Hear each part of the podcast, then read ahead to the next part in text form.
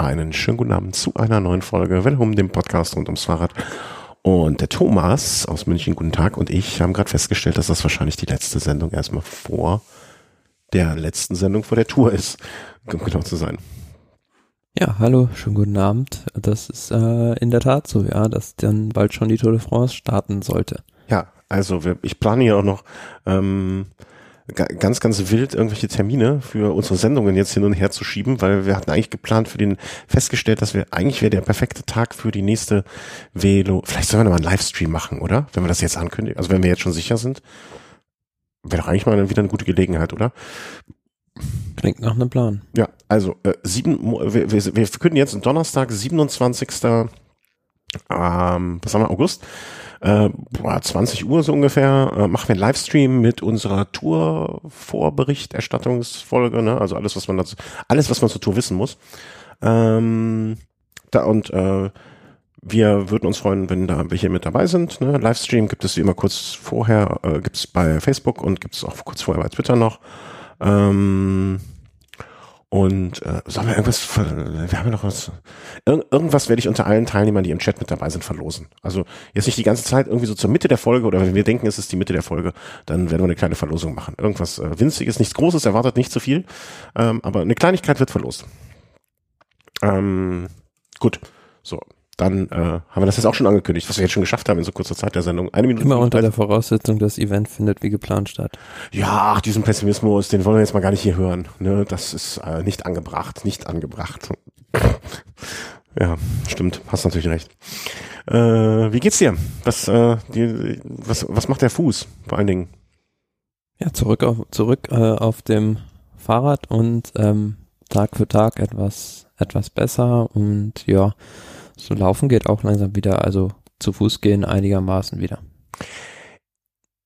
Also ich, äh, ich bin ja glücklicherweise von solchen Unfällen bisher verschont gewesen, aber ich hatte nach einem Sturz zumindest so die ersten paar Male schon irgendwie so ein bisschen Blockade im Kopf. Hast du das Glück, dass du es ausschalten kannst oder? Naja, dabei verjagt man sich schon noch ein bisschen manchmal. Also hätte ich auch so selbst nicht gedacht, aber mhm. so, sobald sich irgendwie ein Auto auf, äh, keine Ahnung, von der Seite irgendwie näher als äh, eine Meter nähert oder so, äh, gibt es da schon einen automatischen Reflex und ja. so. Vor allem ich bremst, also man bremst halt auch dann automatisch viel früher und auch dadurch momentan noch bedingt, dass halt mit dem Fuß, wo ich eigentlich immer ausklicke aus dem Pedal, momentan auch gar nicht so schnell rauskomme. Mm, okay, okay, war das noch der Ausklickfuß. Ähm, ja, es ist krass, ne? Also das hätte ich vorher auch nie gedacht bei mir, auch bei mir, weil ich denke, denke von mir selber ja, dass ich einigermaßen äh, stumpf bin, ähm, dass das, dass das so doch irgendwie irgendwo hängen bleibt oder in einem drinsteckt. Äh, ich habe es auch damals versucht, so schnell wie möglich, ich bin ja bei einem Jedermann-Rennen gestürzt oder geflogen, habe dann so schnell wie möglich wieder mich ins nächste Jedermann-Rennen irgendwie nur eine Woche oder anderthalb später gestürzt, um so nach dem Motto, ne, einfach Dreck schnell rausfahren, den ganzen Dreck. Aber da habe ich auch mehrfach gedacht, immer so, boah, was für ein Scheiß machst du denn hier eigentlich, wenn du in so einer Gruppe da wieder, wieder durch die Gegend guckst. Ja, hoffen wir, äh, hoffen wir, dass du bald wieder zu alter Stärke zurückkehrst und vor allen Dingen gesund äh, alles sich wieder entwickelt. Das ist ja wichtiger als alles, alles andere. Ähm, und dass du die Freude am Radfahren nicht verlierst. Aber da mache ich mir, glaube ich, bei kaum jemanden so wenig Sorgen wie bei dir. Ähm, wie ist denn das Wetter gerade bei euch in München? Wenn ich hier so gerade aus dem Fenster gucke. Ist es immer noch heiß oder wenn, hat es gerade eben echt schön geregnet? Sehr durchwachsen, ja. Hier gab es heute auch einige äh, heftige Gewitter. Ah, ja, für die Umwelt ist es ja gut. Ich meine, du bist ja ich sag mal, du hast mit der Natur ja von früher noch mehr zu tun und kannst du was einschätzen. Das war, glaube ich, auch wirklich mal dringend nötig, dass da mal ordentlich was runtergekommen ist. Vielleicht nicht ähm, die Menge in der kurzen Zeit, aber generell schon, ja. Ja. Habe ich letztens auch in einem Podcast gehört, wo jemand berichtet hat, der, der macht so Bohrungen. Er meint dann mehrere Tage geregnet, alles feucht oben und dann guckt man in die Erde so eine Bohrung rein und dann sind mal so die ersten 10, 15 Zentimeter ein bisschen nass und darunter ist alles staubtrocken. Naja, auch alles nicht gut mit der Hitze und so weiter. Aber naja.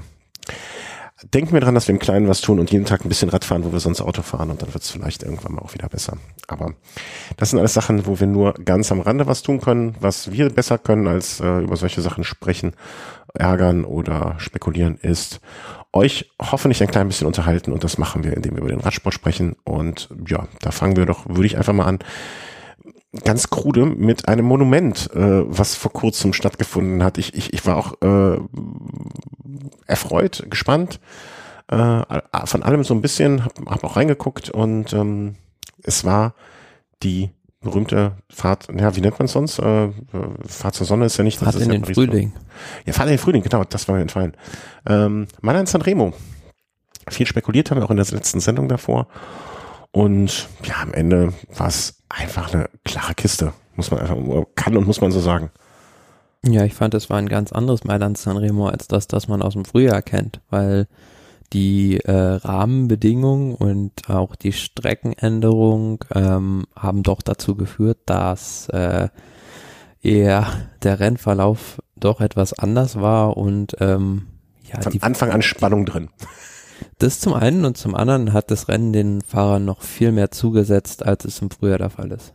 Ja, das hat man wirklich mehrfach zwischendurch auch gesagt. Und auch von der, ähm, was hatte ich, irgendwo habe ich eine Zahl gelesen, wie viel Liter da die teilweise durch den Körper gejagt haben, bei welchen Temperaturen. Das war halt, ähm, und, und wie platt die auch war, ne? Das hat man auch im Fernsehen, glaube ich, gesehen, dass die Erschöpfung manch einem da deutlich mehr ins Gesicht geschrieben stand, als man es ähm, sonst gewohnt ist. Ähm, aus den Jahren, wo es halt einfach von den Temperaturen her deutlich leicht, äh, leichter fällt den Fahrern. Zum man, ein Ergebnis ist, sieht man ja schon im Korridor der ersten 50 Fahrer sind nur äh, die ersten 50 Fahrer sind äh, drei Minuten, also drei Minuten ist der Abstand schon gut von dem 50. zum ersten. Das Hm. gibt's ja sonst, glaube ich, auch nicht so oft. Nee.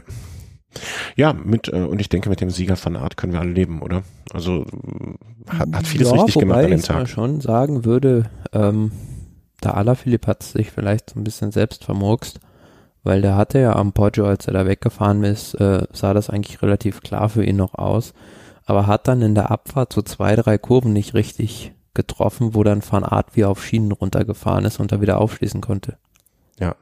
Also das war, das war wirklich beeindruckend, wie er da runtergedämpft ist. Aber als man hat, also ich hatte eher den Eindruck bei Alaphilippe, dass da wie, wie eine Handbremse am Rad gezogen war oder dass die Bremse schleift. Ne, weil dieses Verbremsen und dieses um die Kurve eiern, ähm, ich fand in der Abfahrt war schon, da, da war von, nicht von Anfang an, aber so nach den ersten paar Kurven war für mich klar, dass Van Art auf jeden Fall dran fährt. Und alleine dieser psychische Knacks äh, wäre für mich etwas, wo ich sagen würde, okay, scheiß drauf, ey. Also Ja, aber wer Alaphilipp kennt, der weiß ja, sonst macht der der Abfahrt da keine Gefangenen und fährt mindestens genauso gut runter. Irgendwas hat auch da an dem Tag ähm, bei ihm nicht so hundertprozentig funktioniert. Ja. Und ob, aber vielleicht auch Erschöpfung einfach. Also Vielleicht, ja, klar, kann sein. Wobei es vorher, also wenige Minuten vorher noch, also absolut beeindruckend aussah, wie er am Poggio da das Feld in die Luft gesprengt hat. Hm. Ja, ja, da hätte ich, also äh, bergauf war ich mir auch noch relativ sicher, aber sobald es bergab ging, da hat man, hatte ich zumindest so das Gefühl, ey, na, irgendwie so richtig, das, läuft nicht rund. Also man hatte so die ganze Zeit das Gefühl, läuft nicht rund, ist nicht, ist, ist nicht so sein Ding. Ja, und, äh, aber ich glaube, Van Aert, ähm, also er war jetzt auch nicht ohne Grund bei vielen ja vorher schon auf der Liste. Ähm, wie, er, wie er dann das abgeschossen hat oder abgeschlossen hat, das war Ja, der hat es auch clever gemacht. Also, obwohl er da dann den letzten Kilometer eigentlich im Prinzip komplett von vorne gefahren ist und Alaphilipp da nicht einmal mehr durch die Führung gegangen ist, hat er ihn im Sprint schlagen können, weil Alaphilipp wusste genau, also im Sprint ist Van Aert wahrscheinlich besser, da darf er eigentlich nichts mehr machen und ähm, trotzdem hat er im Sprint gegen den Belgier verloren. Der ja auch, ich sag mal so, wenn er einmal, wenn er einmal so ein Hoch hast, ne, ähm, also einmal Strade Bianchi vorher kurz gewonnen, er hat einfach einen Lauf, ne? Klar, aber ich behaupte mal, ähm, Alaphilipp hätte das Ding gewonnen ohne den Plattfuß, den er schon wieder hatte. Da, da hatten wir, äh, hatten wir, war das nach dem Rennen, wo wir drüber gesprochen haben, der Colin Quickstep, Ja, auf, welche, genau. auf, auf welchen wir, auf welchen wir Reifen unterwegs sind? Ähm, also ich meine, was hatten wir denn? Du hattest, glaube ich, Fredestein ins wie war das nochmal?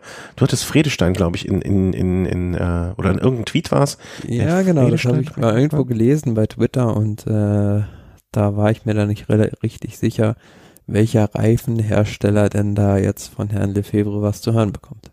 Ja, und äh, aber ich meine mich zu erinnern, Grüße an dich, Thomas, äh, der, da kam dann auch relativ schnell von äh, irgendjemandem die, äh, die, die, die, der Widerspruch sozusagen. Ich meine, es war doch Continental, oder?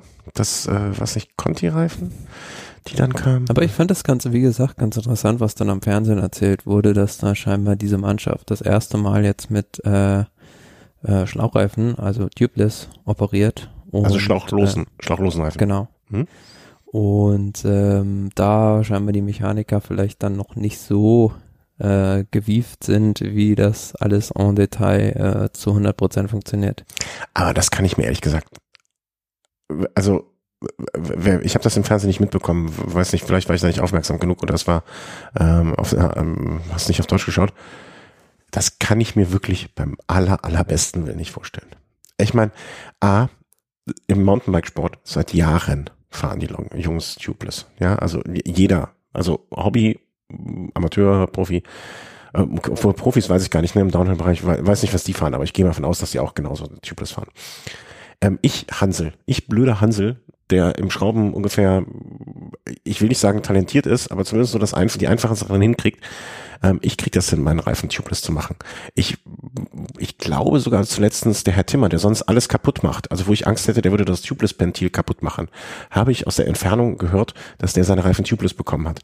Da kann ich mir nicht vorstellen, dass so ein, so ein, so ein Profi-Schrauber bei so einer Veranstaltung es nicht hinkriegt. Die Frage ist ja, wie hält der Reifen unter Belastung? Nicht anders. Klingt blöd, aber ich glaube, dass solche, dass diese, also ich meine, es gibt natürlich, ähm, oder es gab es vor kurzem immer der, der, der Unterschied zwischen verschiedenen Standards an den, an den Felgen, ja, also Felgen, Reifenkombination und so weiter. Aber Klar sind die Reifen vielleicht jetzt einer höheren Belastung ausgesetzt als ich, äh, als bei mir. Aber dafür bin ich zum Beispiel deutlich schwerer als ein Van Art, den ich gerade mal hier mit 78 Kilo, oh, 78 Kilo, der ist ja gar nicht so leicht bei 1,87. Ähm, ne, aber ansonsten sind das alles Fahrer mit 75 Kilo und weniger. Der Großteil, wenn es nicht Marcel Sieberg ist. Ja, und die Belastungen können da meiner Meinung nach nicht so unfassbar ein Vielfaches exponentiell höher sein als bei mir. Und auch das müssen die Reifen ja aushalten können. Also ich, ich halte das mit den Mechanikern, das halte ich für eine für eine komische Aussage, um es mal vorsichtig auszudrücken. Und ich glaube auch nicht, dass die das Risiko eingehen. Also ich kann mir nicht vorstellen, dass die von ähm, ähm, Ausrüsterseite so sehr dahin gedrängt werden, es zu tun, ähm, dass sie es machen, wenn sie es nicht schon selber getestet haben und im Training testen. Naja, aber sei es drum. Ich würde mal so sagen, dieser Defekt hat äh, Ada Philipp da schon viel Kraft gekostet, als er dann da nach, nach der Cipressa wieder komplett durchs Feld einmal durchholen müsste. Ja, das auf jeden Fall. Ne? Also das jetzt un, unbenommen dessen. Ja, aber Defekte hatten wir ähm, bei Schlauchreifen, haben wir bei Clincherreifen, haben wir bei jeder Art von Reifen schon gehabt. Aber es ist halt nur auffällig, dass er halt bei vorher Strade Bianca auch schon 506 Mal Platten hatte. Ja, ja das stimmt, aber ähm, ich habe ich, glaube ich, gerade ein bisschen leise gemacht. ähm, das stimmt. Und wer weiß, ne? Also vielleicht ist auch die Kombination, die, die Koenig Quickstep. Was mich so irritiert hat, die fahren doch auf, auf ähm, eigentlich, ich muss jetzt mal gucken, ob ich nochmal den Tweet finde vom Thomas, weil die fahren ja eigentlich Specialized. Und ähm, da wäre ich, wäre ich ja davon ausgegangen, dass sie auch auf Specialized Reifen dann fahren. Also das wäre für mich jetzt zumindest die logische ähm, Konsequenz gewesen. Die ja auch, äh, warte kurz, muss ich nochmal kurz husten, ähm, die ja auch, äh, die Specialized Reifen ja auch äh, über alle Zweifel haben sind. Also ich bin auch schon mal Specialized Reifen gefahren. Ähm, Gru Grüße an den Christian auch an dieser Stelle nochmal. Ich weiß gar nicht, hast du noch die Specialized Reifen, die wir haben oder nicht? Vielleicht sollte ich dir auch mal ein paar Specialized Reifen schicken, Christ, äh, Thomas. Ähm, hm. Ja, Finde ich jetzt nicht mehr. Ja, also sechs Platten sind natürlich ärgerlich. Ähm, Tubeless, ob alleine Tubeless dafür verantwortlich sein kann. Hm, ich weiß es nicht, weil eigentlich glaube ich gerade bei so Veranstaltungen wie Strade Bianchi wäre, sind Tubeless-Fahrer, würde ich behaupten, jetzt einfach mal im Grunde genommen ein bisschen im Vorteil. Und dass ein Lefebvre für Geld einem, einem, einem Reifenhersteller sich ins Boot holt, der seine Fahrer benachteiligt, ich glaube, der wäre schneller wieder ausgebotet als alles andere. Da kann man ja vom Lefebvre vieles sagen, aber dass der nicht alles tun würde für den Sieg, das äh, denke ich mal, unterschreiben wir beide. Definitiv, ja, aber man sieht ja schon, wie lange wir jetzt also daran diskutieren, dass das Ganze immer mehr detaillierter, ja. was das Material angeht, wird und ähm, mehr und mehr zu einer äh, Formel 1 auf zwei Rädern wird. Ja, das stimmt allerdings. Ich muss dir mal schicken den Link zu, ich weiß jetzt nicht auswendig den Namen Bike, Bike Tire oder Rolling Resistance oder so, eine Seite, die wirklich alle Reifen oder viele, viele Reifen analysiert in Bezug auf Pannensicherheit, Widerstand, tubeless, non-tubeless vergleicht, verschiedene Drücke vergleicht und so weiter und so fort. Also da ist der Vergleich mit der Formel 1 schon sehr, sehr, sehr angebracht. Und das siehst du auch, wenn jetzt irgendwelche Gummimischungen ähm, wieder neu auf den Markt gebracht werden, was das für ein Hype auch beim, beim, beim Amateur-Jedermann-Szene auslöst, ne? Dass Leute wirklich anfragen, ah, habt ihr den und den neuen Reifen schon? Und ich habe ja, wir haben ja vor kurzem, habe ich dir auch mal Reifen empfohlen. Und hast du ja auch hinterher irgendwie so gesagt, ne? Man merkt schon den Unterschied zwischen dem einen und dem anderen Reifen, oder? Klar, logisch, ja. Ne? Also, auf jeden Fall. Da merkst du, merkst du halt schon, besonders wenn du irgendwo bergab fährst in der Kurvenhaftung. Ja oh Gott, ey, wenn ich in die Situation äh, komme, dass ich merke, ob ich Kurvenhaftung habe oder nicht, ja, dann äh, ich, habe ich schon wieder die Schweißperlen auf der Stirn. Und ich möchte bitte auch nicht, dass du in Grenzbereiche kommst hier, wo ne, ich, wir brauchen nicht noch. Wenn dann nur noch nee, nee, aber es ist ja auch schon bei niedrigen Geschwindigkeiten so, dass du da einen Unterschied feststellen kannst. Ja, also dass du dich sicherer fühlst, wenn du in die Kurve gehst einfach, ne? Ich hatte bei den Reifen, die du jetzt fährst, hatte ich auch immer das Gefühl, je schneller man wird, umso so schöner rollen die auch. Also so, so irgendwie exponentiell dazu. Also dass es dann einfach schöneres Rollgefühl gibt. Ähm, ja, also das war Mailand Sanremo, erstes Monument oder ähm, ja, Strade Bianchi ist ja noch nicht ähm, das erste Monument gefahren und Van Art gewonnen. Äh, Glückwunsch an dieser Stelle, absolut berechtigt, wie ich meine. Waren wir noch ähm, oder müssen wir noch ja die weitere Fortführung der Polentour kurz mal drüber sprechen. Das war nach dem ähm, schönen, schlimmen, äh, schlimmen Sturz ein bisschen in den Hintergrund gerückt. Hat man da eigentlich jetzt noch mal was gehört? Also so in den letzten Tagen? Fabio Jakobsen. Ja. Ja, also der ist so langsam wieder ein bisschen auf, der Wege, auf dem Wege der Besserung. Den Umständen entsprechend geht's ihm da schon wieder vielleicht etwas besser. Aber ja, natürlich sind die Sturzfolgen immer noch gravierend. Ja, aber ich sag, denk mir bei sowas immer, je weniger man hört, äh, umso besser irgendwie, weil dann scheint es zumindest nicht jetzt sich in irgendeiner Form verschlechtert zu haben. Der soll mal ganz in Ruhe gesund werden und ähm, ja, äh, von hier auch alles Gute. Wir waren damals, äh, Stand war, glaube ich, als wir aufgehört haben, war die zweite Etappe gelaufen äh, von der 77. Polen-Rundfahrt. Ähm, kam dann noch Etappe drei, vier, fünf bis zum ja, fünfte ähm, Etappe, äh, Finale. Vier, dritte Etappe war die ähm, so am, am Ende relativ wellige ähm, Anfahrt von. Ja, es war am Ende ein Stadtkurs äh, im Bielsko-Biala.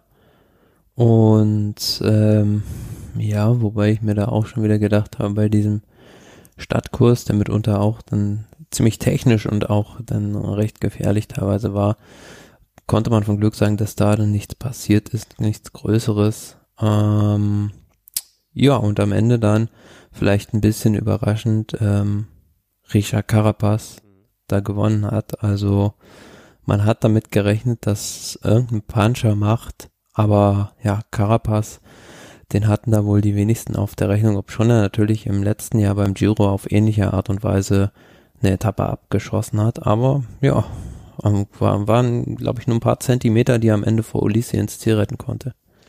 Ja, äh, ich sehe gerade 1,70 Meter mit 62 Kilo.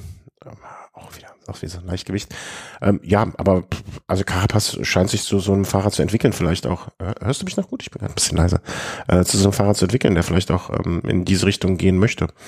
Also er hat schon eine gewisse Explosivität, aber ist ja eher einer für die drei Wochen Rundfahrten. Und da muss man ja noch mal dazu sagen, zu dieser Zielankunft ist halt einfach in einem kurzen Moment des Zögerns der anderen losgefahren und dadurch hat er den entscheidenden Vorsprung rausgemacht. Mhm. Also ja, aber das ist ja auch Talent, ne? Also so so so Lesen von Situationen und dann diese Explosivität, die man vielleicht auch im Fall an anderen begrenzt hat, aber durch ähm, taktisches Geschick zu überspielen oder oder oder vielleicht noch besser ausnutzen zu können. Also ähm, ich habe nur einen ganz kurzen Ausschnitt davon gesehen, aber ich fand das schon recht beeindruckend, ne? gerade für einen ähm, drei Wochen Rundfahrer, der das dann vielleicht auch noch mal mit sich bringt.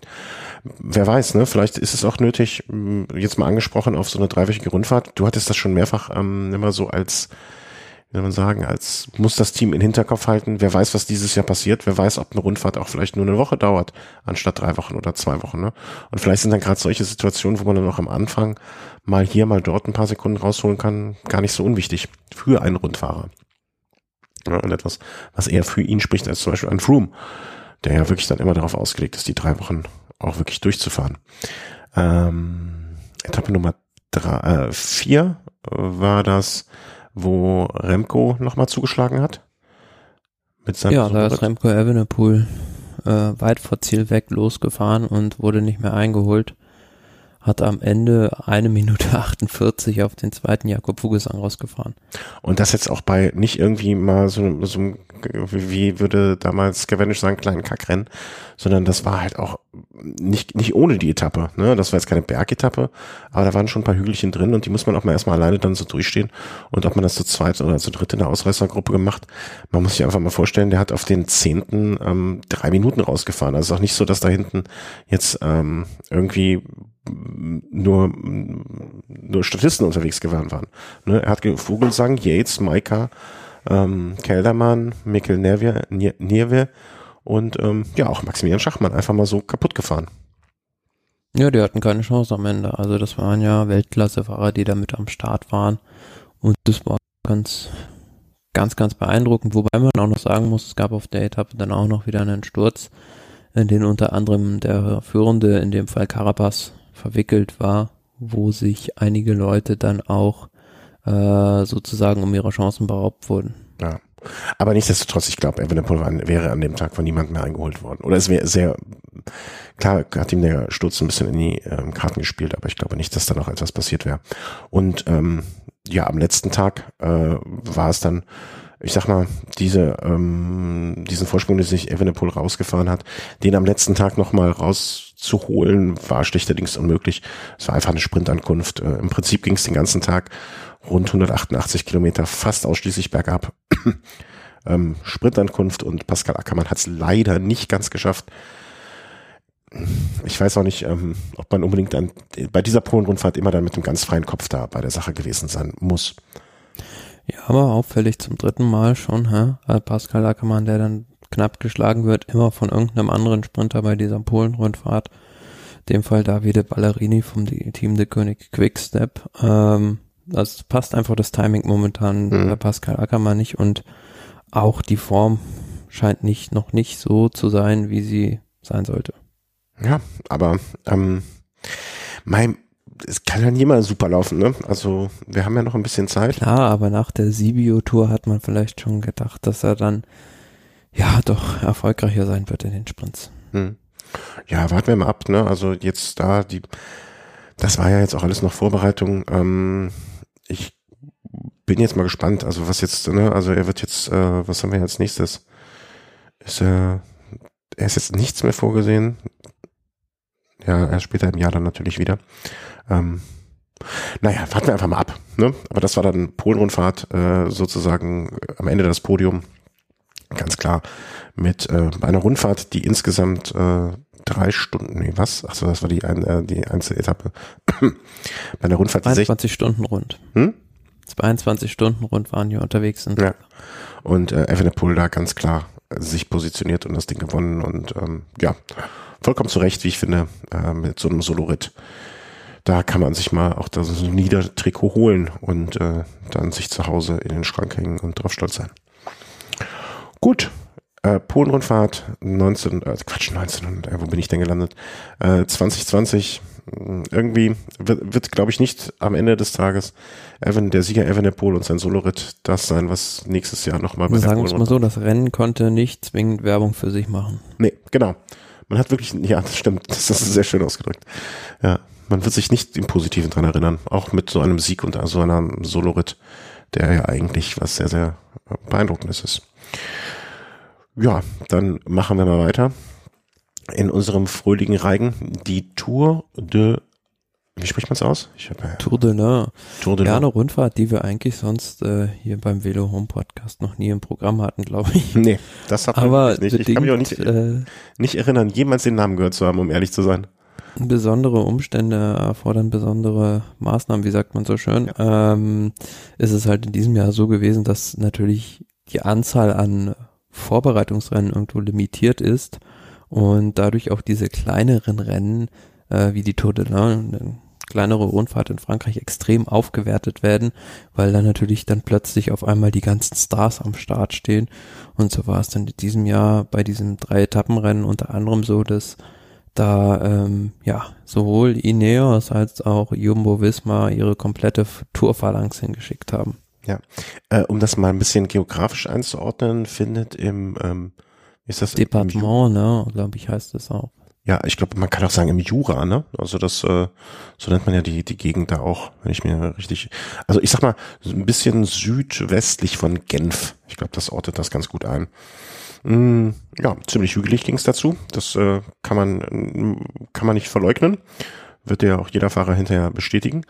Und äh, wie du schon sagst, ne, also es müssen Rennkalimero, Rennkilo, Rennkalimero, äh, Rennkilometer, verdammt Axt, äh, Rennkilometer gesammelt werden und das konnte man da auf äh, in drei Tagen. Ähm, erster Tag war, glaube ich, so eine Etappe ein bisschen zum Einrollen noch jeweils, wenn ich mir das Höhenprofil ja, so bergauf, bergauf Finale war das. Hm. Ja, aber sonst nicht viele Berge. Also das war jetzt nicht ein Höhenmeter sammeln bis zum geht nicht mehr. Nee, nee, klar, aber die, die Fahrer haben das Rennen da schon ordentlich schwer gemacht. Mhm. Ja, 140 Kilometer einrollen.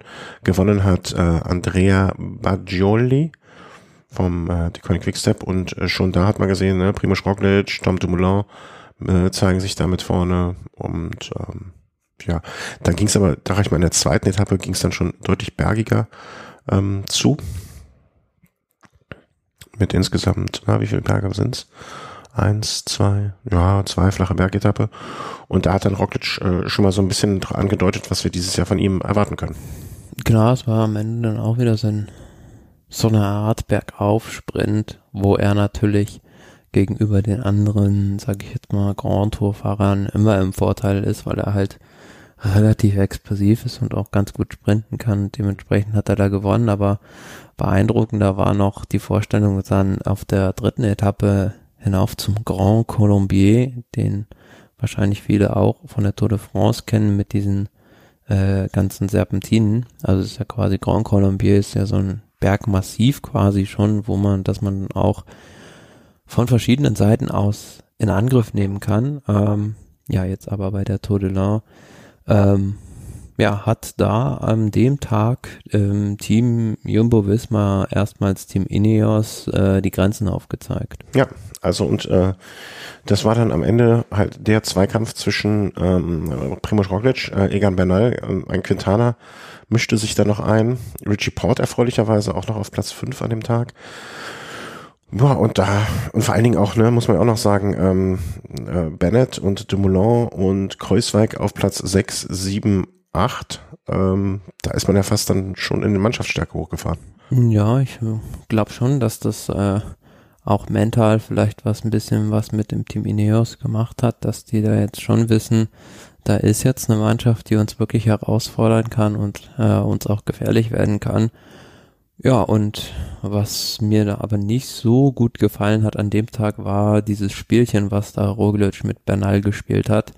So ein bisschen an den letzten Giro erinnert, als er das schon mal mit Nibali gemacht hat, als die beiden sich da belauert haben. Phasenweise war es da so am Grand Colombier, dass äh, sich da Roglic hat zurückfallen lassen, Bernal auch und die anderen einfach vorgefahren sind und dann als er dann wieder Lust hatte, ist er dann wieder nach vorne gefahren. Also mhm. da sollte er vielleicht auch nicht zu viel Hochmut walten lassen. Ja. So ähm, nach dem Motto, ja gut, äh, greif ruhig an, ich bleib eh dran. Mhm. Ja, ähm, ich, ich finde einen anderen Aspekt interessant, fast interessanter noch sogar.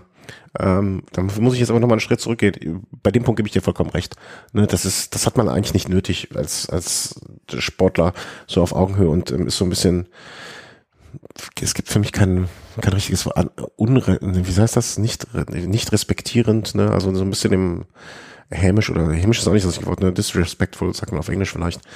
Ähm, was ich interessant finde, dass du sagst, dass das so ein bisschen auf die Psyche vom Team Ineos geht. Ne, so nach dem Motto, oh, oh, hier Vorsicht, wir haben jetzt welche, die können, die halt mit uns mit, die können uns Paroli bieten, die können ähm, ich finde es interessant, dass du es aus der Perspektive siehst, weil ich ja, habe es nämlich genau aus der anderen Perspektive gesehen. Ich habe gedacht, wow, das macht wahrscheinlich jetzt eher was mit dem Team Jumbo, so, ne, dass die jetzt wirklich sich bestätigt fühlen auf ihrem Weg und sich sagen, okay, wir sind jetzt die, die mithalten können. Weißt du, wie ich das meine? So, so dass du es ja, aus der. klar, also logisch, die kriegen Ich mein- dadurch natürlich unheimlich Auftrieb. Ja, ja. Ähm, nee, ich find, fand nur interessant, weil ähm, als ich darüber nachgedacht habe, dachte ich so, das ist jetzt, ich habe nicht gesagt, dass es nicht, mein erster Gedanke war nicht, dass es schlechter für die, sondern besser für die, obwohl es natürlich eigentlich die gleiche Medaille nur von zwei Seiten betrachtet ist. Ja, das ist ja aber, ich, ich Das eine bedingt das andere, klar. Ja, genau, genau. Ne? Ähm, das, das, auf der einen Seite geht's hoch, auf der anderen Seite geht's runter. Und das ist, äh, ja, ähm, genau. Äh, Ursache, Gewinner Wirkung, sind, sind auch immer Verlierer. genau, absolut. So, und jetzt müssen wir auch wirklich hier irgendwie mal langsam das Phrasenschwein auch aufstellen. Ähm, ja, ähm, würdest du sagen, dass sie mit dieser Aktion dann da, mit dieser Spielerei von Roglic viele Sympathien auch bei den Fans im Allgemeinen verspielt haben? Oder? Nee, würde ich nicht sagen. Also generell haben die, denke ich, durch ihr Auftreten erstmal Sympathien gewonnen, weil die natürlich jetzt, weil es jetzt eine Mannschaft gibt oder ein Duell zumindest zweier Mannschaften, das ist natürlich vielen äh, Radsportfans, äh, kommt das erstmal zugute, die befinden das gut. Aber ähm, ja, wie gesagt, das könnte dann später nochmal irgendwie vielleicht auf die Füße fallen, wenn es dann in einer Situation bei der Tour beispielsweise mal eng ist. Ja, ja, und wenn es geht darum, im Peloton Allianzen zu schmieden. Weil das ist ja auch Bestandteil der ganzen Geschichte in gewisser Hinsicht. Ja, aber haben über diese Tour, äh, stell dir mal vor, du bist so Ausrichter oder Veranstalter von, von dieser, ähm, von dieser Rundfahrt. Und dir hätte man im vergangenen Jahr gesagt, äh, pass auf, dein Podium im nächsten Jahr, nämlich das, äh, zu dem wollen wir jetzt kommen, dein Podium sieht folgendermaßen aus, äh, Primoz Roglic vor Egan Bernal, von Valerio Conti, Bauke Mollema, Nare Quintana, Steven Kreuzweig, da hättest du doch wahrscheinlich äh, gefragt, was hast du genommen und wo kriege ich das? Ja, was muss ich den Fahrern zahlen, damit die hier starten? Ja, genau. Ja, oder das natürlich, ne? Aber ich glaube, dass der äh, Ausrichter dieser äh, Tour, ach nee, das war die nach Etappe, doch, das war nach Etappe drei oder drei. Ja, gab ja, Ja. drei Etappen. Nee, nee, ich, hatte, ich dachte, ich war mir gerade nicht sicher, ob ich das, ob das das Gesamtklassement nach Etappe Nummer drei oder nach Nummer zwei war. Äh, das war jetzt nach zwei, aber egal, die Namen sprechen, äh, sind nach der dritten Etappe genauso vorne. Ähm, ja, also was der Veranstalter sich da wohl gedacht hätte, was äh, wäre die Prognose, also was man darauf, äh, hättest du mal darauf wetten können, mein Gott. Wie läuft's im Wettbusiness? Aber da sprechen wir nicht drüber, ne? Das sagst du mir nur, das, das sind immer diese Koffer, die du hier vorbeibringst und sagst, kannst du das für mich verstecken? Da halten wir die Hand des Schweigens. Genau, ganz psch, psch, psch, psch, psch, möchten wir nicht erwähnen. Aber der Ferrari ist bezahlt, oder? Der Ferrari, den brauche ich, glaube ich, nicht für mein Training. Sehr gut, sehr gut, äh, danke. Sehr gut eingelöst. Ähm, kommen wir zu einer sehr, sehr traditionellen Rundfahrt wieder, oder nicht Rundfahrt, sondern ein Tagesrennen wiederum, ähm, das es dieses Jahr in der 104. Ausgabe gegeben hat, und zwar das 104. Grand Piemont. Piemont ist wahrscheinlich der Deutschen zu 95 Prozent bekannt, wegen der berühmten Piemont-Kirsche Moncherie, aber die haben noch mehr zu bieten als nur irgendwelche Kirschen, die in irgendwelchen Schnaps eingelullt werden. Ja, zum Beispiel Barolo, da kommt auch ganz viel berühmter Wein her. Und da endet ja dieses Rennen immer. Das wusste Ähm. ich nicht. Das, äh, ich bin nicht so eine Schnapsdrossel wie du. Das äh, ist, würde ich eher als Kultur bezeichnen. Ah, ja. ja, ja, klar. Hm. Charles Bukowski hätte, glaube ich, die Tage Geburtstag gehabt, wo wir gerade bei der Kultur sind. Ähm, ja, also ein Tagesrennen, 187 Kilometer. Würde ich jetzt, äh, wenn es in Belgien wäre, wäre es wahrscheinlich so eine Art ähm, Klassiker, ne, mit dem Profil der ganzen Geschichte. Und äh, ja, gesehen habe ich davon nichts, um ehrlich zu sein. Ja, ich auch nur in den letzten paar Kilometer. Also das Finale ähm, war eine recht bergige Geschichte auch, wie man an dem Profil schon sieht. Also immer so kleine Stiche, zwei, drei Kilometer und äh, ging es im Prinzip den ganzen Tag rauf und runter und ja, am Ende gewonnen von George Bennett, der sich da knapp ins Ziel retten konnte und man muss auch sagen, starker Fünfter Simon Geschke an dem Tag. Mhm. Habe ich jetzt auch, äh, er hatte doch einen, irgendeinen Bruch Anfang des Jahres, oder? Hat er nicht nochmal Ich Schlüsselbein gebrochen? glaube, er hat sich, ähm, nee, dieses Jahr war das nicht, letztes Jahr war das, wo er sich zwei, zweimal so schwer verletzt hat. Ich hätte schwören können. Nee, aber wenn ich mir hier so angucke, bei welchen Rennen er irgendwie gestartet ist, hätte ich jetzt, äh, ja, wahrscheinlich verschwimmen die Jahre Da hat er sich, glaube ich, erst in Australien verletzt und dann nochmal bei der Murcia-Rundfahrt den Ellbogen gebrochen. Ja, genau. Ah, ja, stimmt. Das war, dann war das letztes Jahr. Ansonsten unauffällig gefahren, aber das muss ja nichts heißen. Dieses CCC-Team ist ja auch insgesamt dieses Jahr noch nicht so überragend viel aufgefallen, muss man vorsichtig Ja, die müssen sehen, dass sie äh, in die Pötte kommen, weil ähm, die haben keinen Sponsor fürs nächste genau. Jahr und brauchen neue Verträge. Das ist ja eigentlich meistens äh, ne, kein Sponsor mehr für ein Team, ist meistens feuerfrei und alle geben vielleicht dann doch noch mal ein bisschen mehr, als wenn sie jetzt die nächsten ähm, drei Jahre schon mal ihr Einkommen gesichert haben. Aber so richtig sehen tut man das noch nicht. Und vielleicht ist das von Simon Geschke jetzt genau der Start äh, in das, was so eine Art Endspurt zum Vertrag sein wird. Muss mal gucken. Wäre schön, wenn äh, das polnische Schuhunternehmen, was sich da zurückzieht, dann doch irgendwie nochmal Nachfolger ähm, präsentieren könnte oder wenn, wenn anstatt CCC ein Nachfolger präsentiert werden könnte, ähm, der da weitermacht, damit dieses Team nicht auseinanderbricht. Ist ja auch irgendwie so mit der Tradition schon sehr lang auf dem Markt sich befindliches Team. Seit BMC-Zeiten, ja, gibt's ja. das. Also, ja. Bin gespannt, ob das vielleicht mit der Manuela Fundation was wird. Nochmal, bitte? mit der Manuela Fundation, ob das was wird. Haben wir darüber schon gesprochen? Haben wir in der letzten Podcast schon mal drüber gesprochen, oh, dass die jetzt ach ja. da scheinbar das nächste, äh, in Anführungs- und Schlusszeichen, Opfer sich ausgesucht haben. Ah, ja, ja, ja, stimmt, stimmt, stimmt. Jetzt erinnere ich es, wo wir nicht genau wussten, das war doch auch so eine Investmentgeschichte oder sowas, ne? Ein Bauunternehmer. Ja, Bauunternehmer, das Investment, das, äh, das in Betoninvestment. Ich erinnere mich, ich kann mir den schlechten Namen merken. Ja, aber am Ende dann doch ein ganz klarer Sieg von George Bennett und boah, zu Recht, denke ich mal. Ja, man kann aber ein bisschen so für Diego Lisi kann es einem schon leid tun. Aber bei der Polenrundfahrt auf der Etappe, wo Carapaz gewann, hat er es schon ganz knapp verpasst, um ein paar Zentimeter und da jetzt auch wieder ist er der stärkste im Sprint gewesen, aber ganz knapp den Sieg wieder verpasst. Was hat Ulissi denn diese Saison ähm, schon gefahren, beziehungsweise gerissen? Also diese Saison ist da nichts. viele zweite Plätze. Ja? ja, aber da wenigstens konsequent. Zweiter Platz äh, Santos du Down Under in der Gesamtwertung. Dann hier mal Vierter, Sechster. Dann in Polen Zweiter. Zweiter Piemont.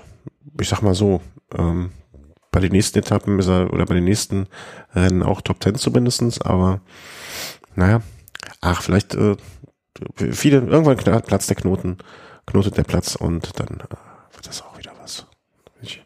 Ist ja auch ein sympathischer. Ich glaube, ich, Lucy ist so ein Fahrer, der fällt mir immer nur auf, wenn er irgendwie mal wieder was passiert ist, aber ich habe da nie so ein Gedächtnis für, ist der sympathisch, ist der unsympathisch?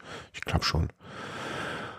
Aber kommen wir jetzt zu den äh, absolut unsympathischen Dingen. Eigentlich etwas, ich, ich war, ich hatte es nicht auf dem Schirm und auf einmal äh, sah ich es irgendwo äh, hier Lombardei-Rundfahrt äh, am Wochenende und ich sage, äh, also da habe ich, äh, ist mir aufgefallen, dass ich den Rennkalender doch nicht in ausreichendem Maße in meinem Kopf drin habe. Ähm, 114. Austragung von Bergamo nach Kobo, der London-Bayraumfahrt, äh, so früh wie noch nie im Jahr, behaupte ich jetzt einfach mal, ohne die Daten jetzt aus den 30er und 40er Jahren zu erkennen. Ähm, aber deswegen auch unter anderen klimatischen Bedingungen wie sonst, also auch Wärme statt äh, ja dann, dann dem Rennen der fallenden Blätter.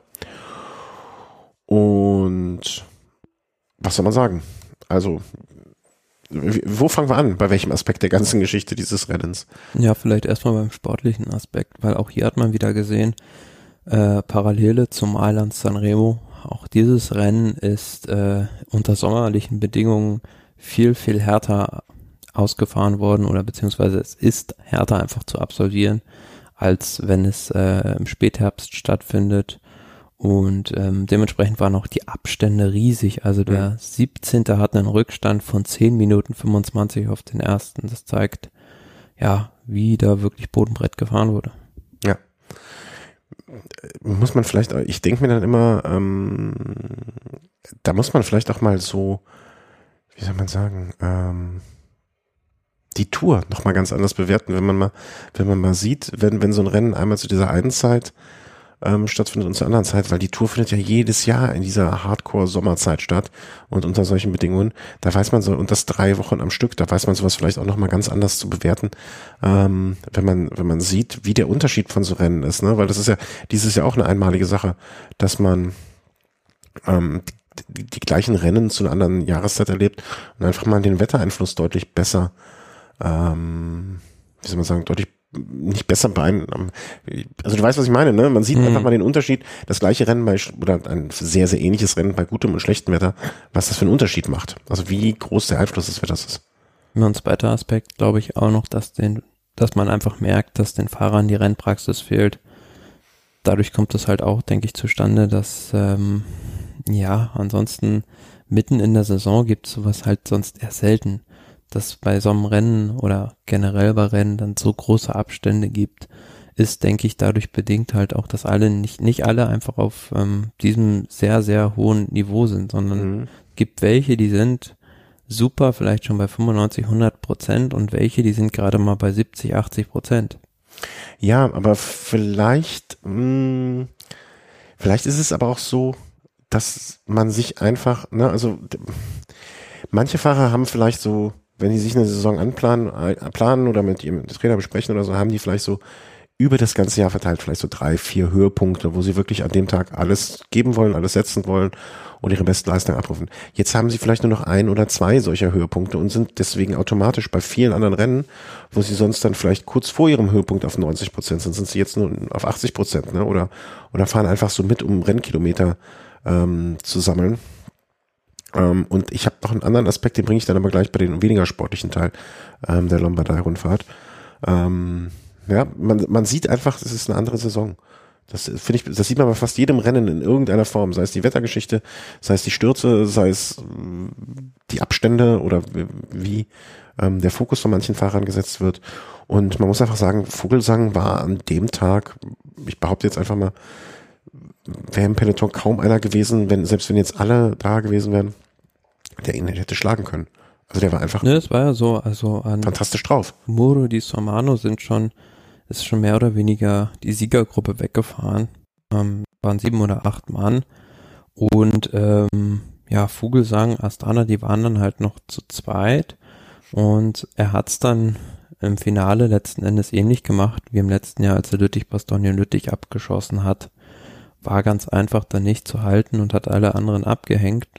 Verdienter Sieger, wobei man auch ja, ich habe mich dann so ein bisschen diese Dreck-Taktik hinterfragt, weil Drexiger Fredo, die waren mit drei Fahrern in der Gruppe nach der Sormano, ähm, mit Chicone, Nibali und Mollema. Und die sind dann halt die ganze Zeit gefahren, ähm, weil das war aber meiner Meinung nach unnötig. Also vielleicht hätte man da eher eine Defensivtaktik fahren sollen, weil ähm, ja, wie gesagt, die wurden dann alle drei abgehängt anstatt dass sie da irgendwie Akzente setzen konnten. Und wenn sie vielleicht ein bisschen mehr die Körner gespart hätten, dann ähm, wäre vielleicht mehr als äh, die Plätze 4, 5 und 6 rausgesprungen. Mhm. Ja, klar, taktische Entscheidungen ne, aus, aus, aus der Perspektive oder aus dem Rückblick ist natürlich, hätte man, hätte hier, hätte dort, könnte hier, machte, machte dort.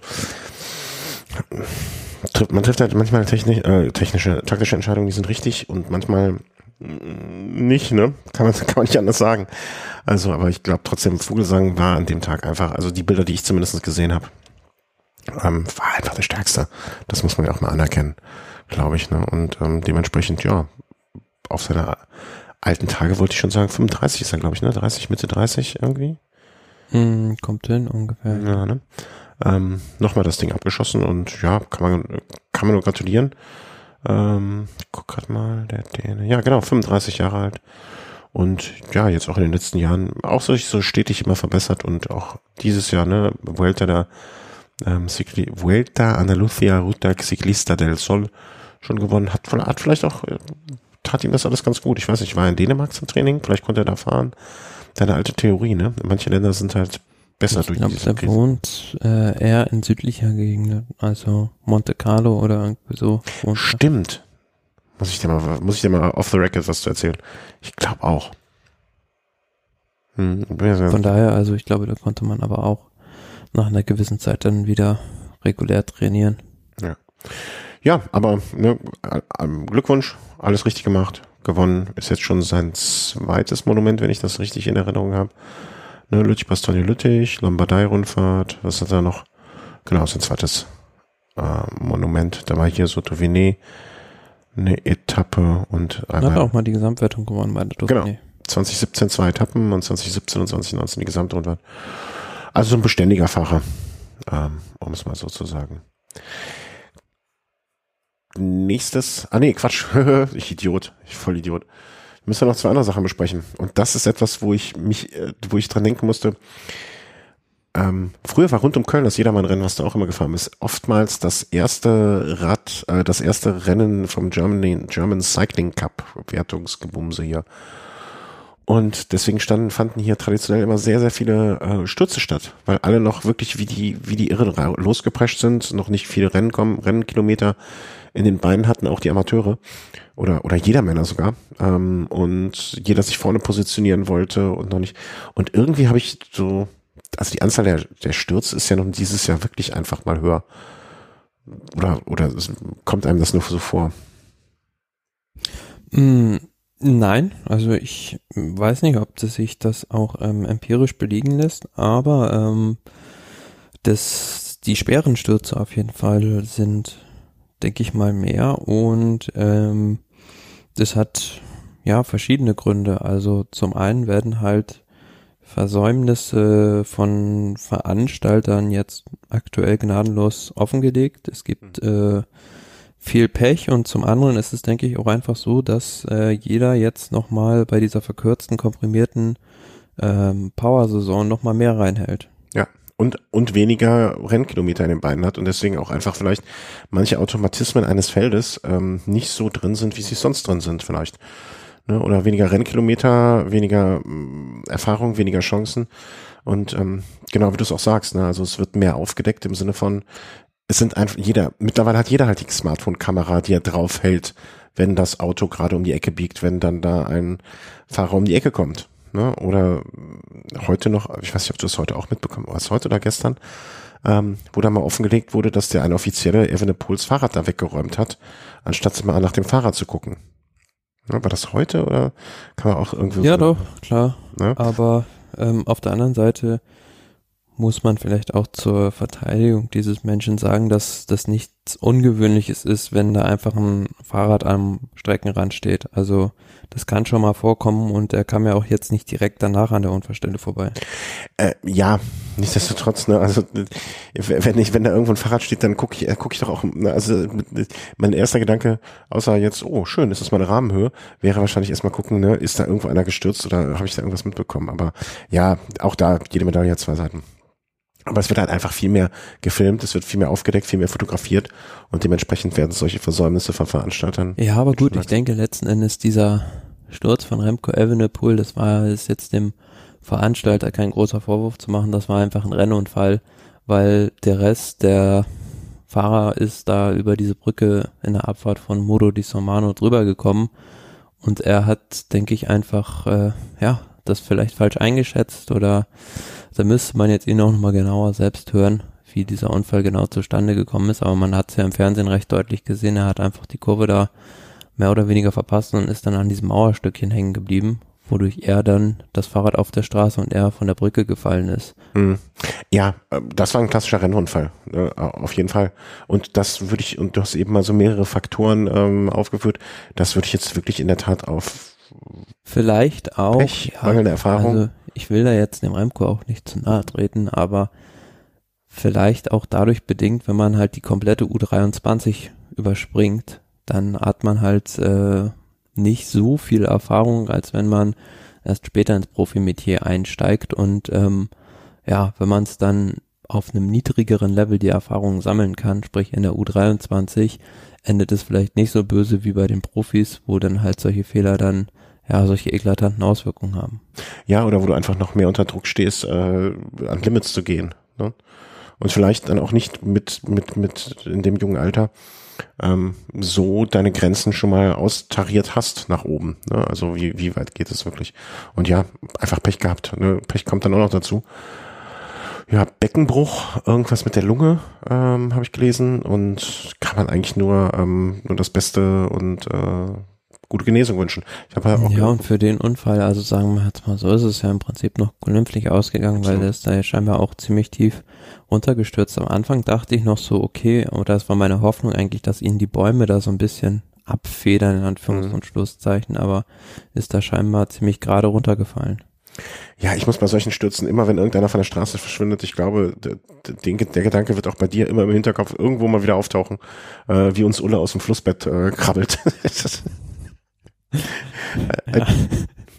Wobei ja. der ist wenigstens noch äh, an der Leitplanke vorbeigefahren. Ja, aber, aber nichtsdestotrotz, der, der Maikäfer, der schwimmen ging, ähm, ist ein Bild, was da, glaube ich, in unser allen oder in vielen Köpfen äh, immer wieder auftaucht. Und die Frau, die sich rumdreht und so runterguckt, äh, ist, glaube ich, eines der schönsten Radsportbilder, die es überhaupt gibt. Ja, alles Gute, gute Besserung. Ähm, er sagt jetzt schon, dass er stärker zurückkommen möchte, als er war. Äh, seinem Selbstbewusstsein hat das offensichtlich nicht äh, irgendwie negativ beeinflusst. Insofern beste Genesung und ähm, auf das es bald wieder ähm, weitergeht für ihn. Er hat ja noch mehr als genug Jahre. Ähm, Schachmann, den hat es wiederum in einem Auto aufgehängt.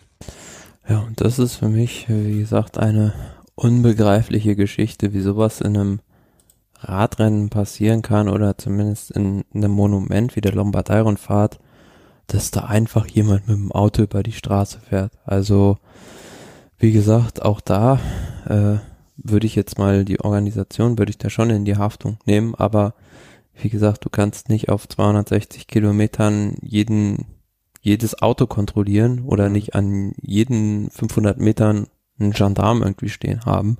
Aber das, da, da muss man auch mal an die Eigenverantwortung der Menschen appellieren oder die gesunde Vernunft einfach. Ich denke einfach, diese Frau, die da mit ihrem SUV plötzlich auf der Straße aufkreuzte, die hat wahrscheinlich oben irgendwie am Berg einen Grappa getrunken und ist dann wieder runtergefahren. Also anders kann ich mir das nicht erklären.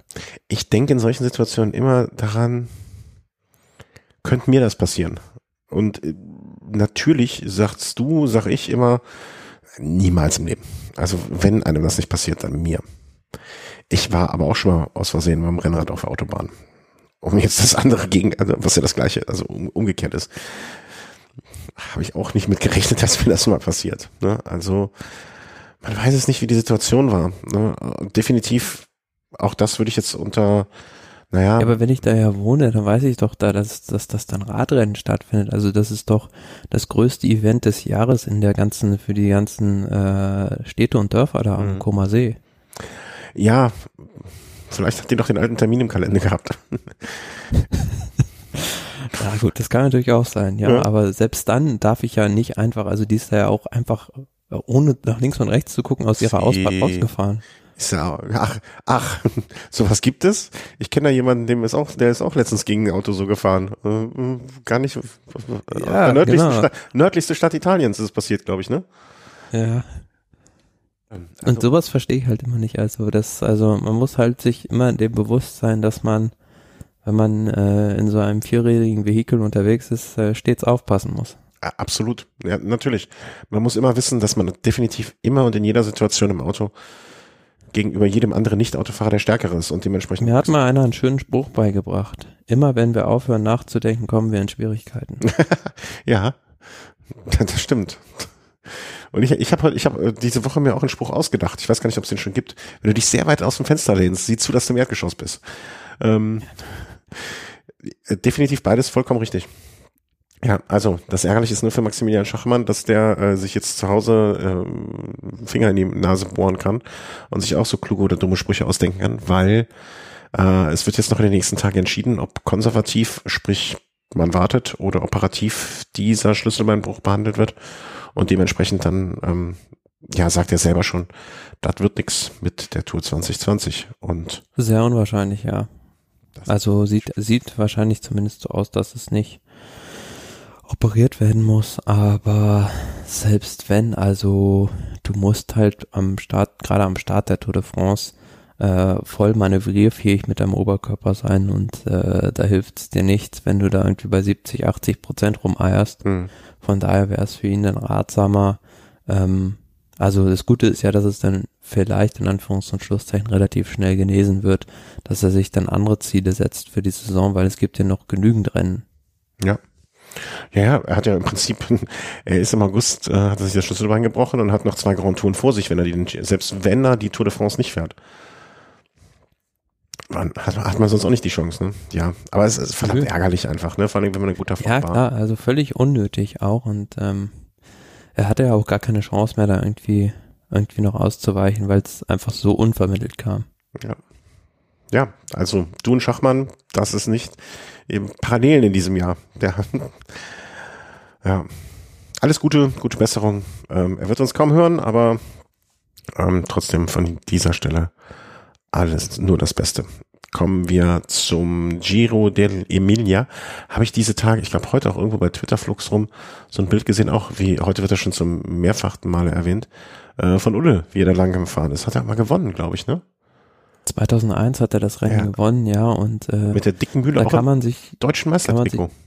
Äh, Im deutschen Meistertrikot, ja, und da kann man sich schon mal fragen, ähm, wie äh, stabil schon damals Raben gebaut wurden, weil ähm, dass die da bei dem Kräften nicht auseinandergeflogen sind, bei den dicken Gängen, die der da hochgedrückt hat, das ja. war Wahnsinn. Ja, ich bei mir ich habe es irgendwo in einem Tweet gelesen und da hat da drunter, da stand da drunter der Kommentar, dieses dieses Video schickt mir jeder Orthopäde, wenn er weiß, wie man seine Knie zerstören soll, zerstören möchte. Aber dann denke ich mir immer, hätte der Fahrer mal ein bisschen mehr Disziplin gehabt oder wäre er wäre vielleicht nicht so beliebt gewesen, ne? aber was er hätte alles gewinnen können, wenn er dann, wenn er nicht, wie sagte mal jemand, wenn er nicht so diese Dämonen in sich gehabt hätte. Mann, Mann, Mann. Ja, äh, 200 Kilometer langes Rennen äh, in Italien. Ein Tagesrennen gibt's auch schon seit ewig und 300 Jahren.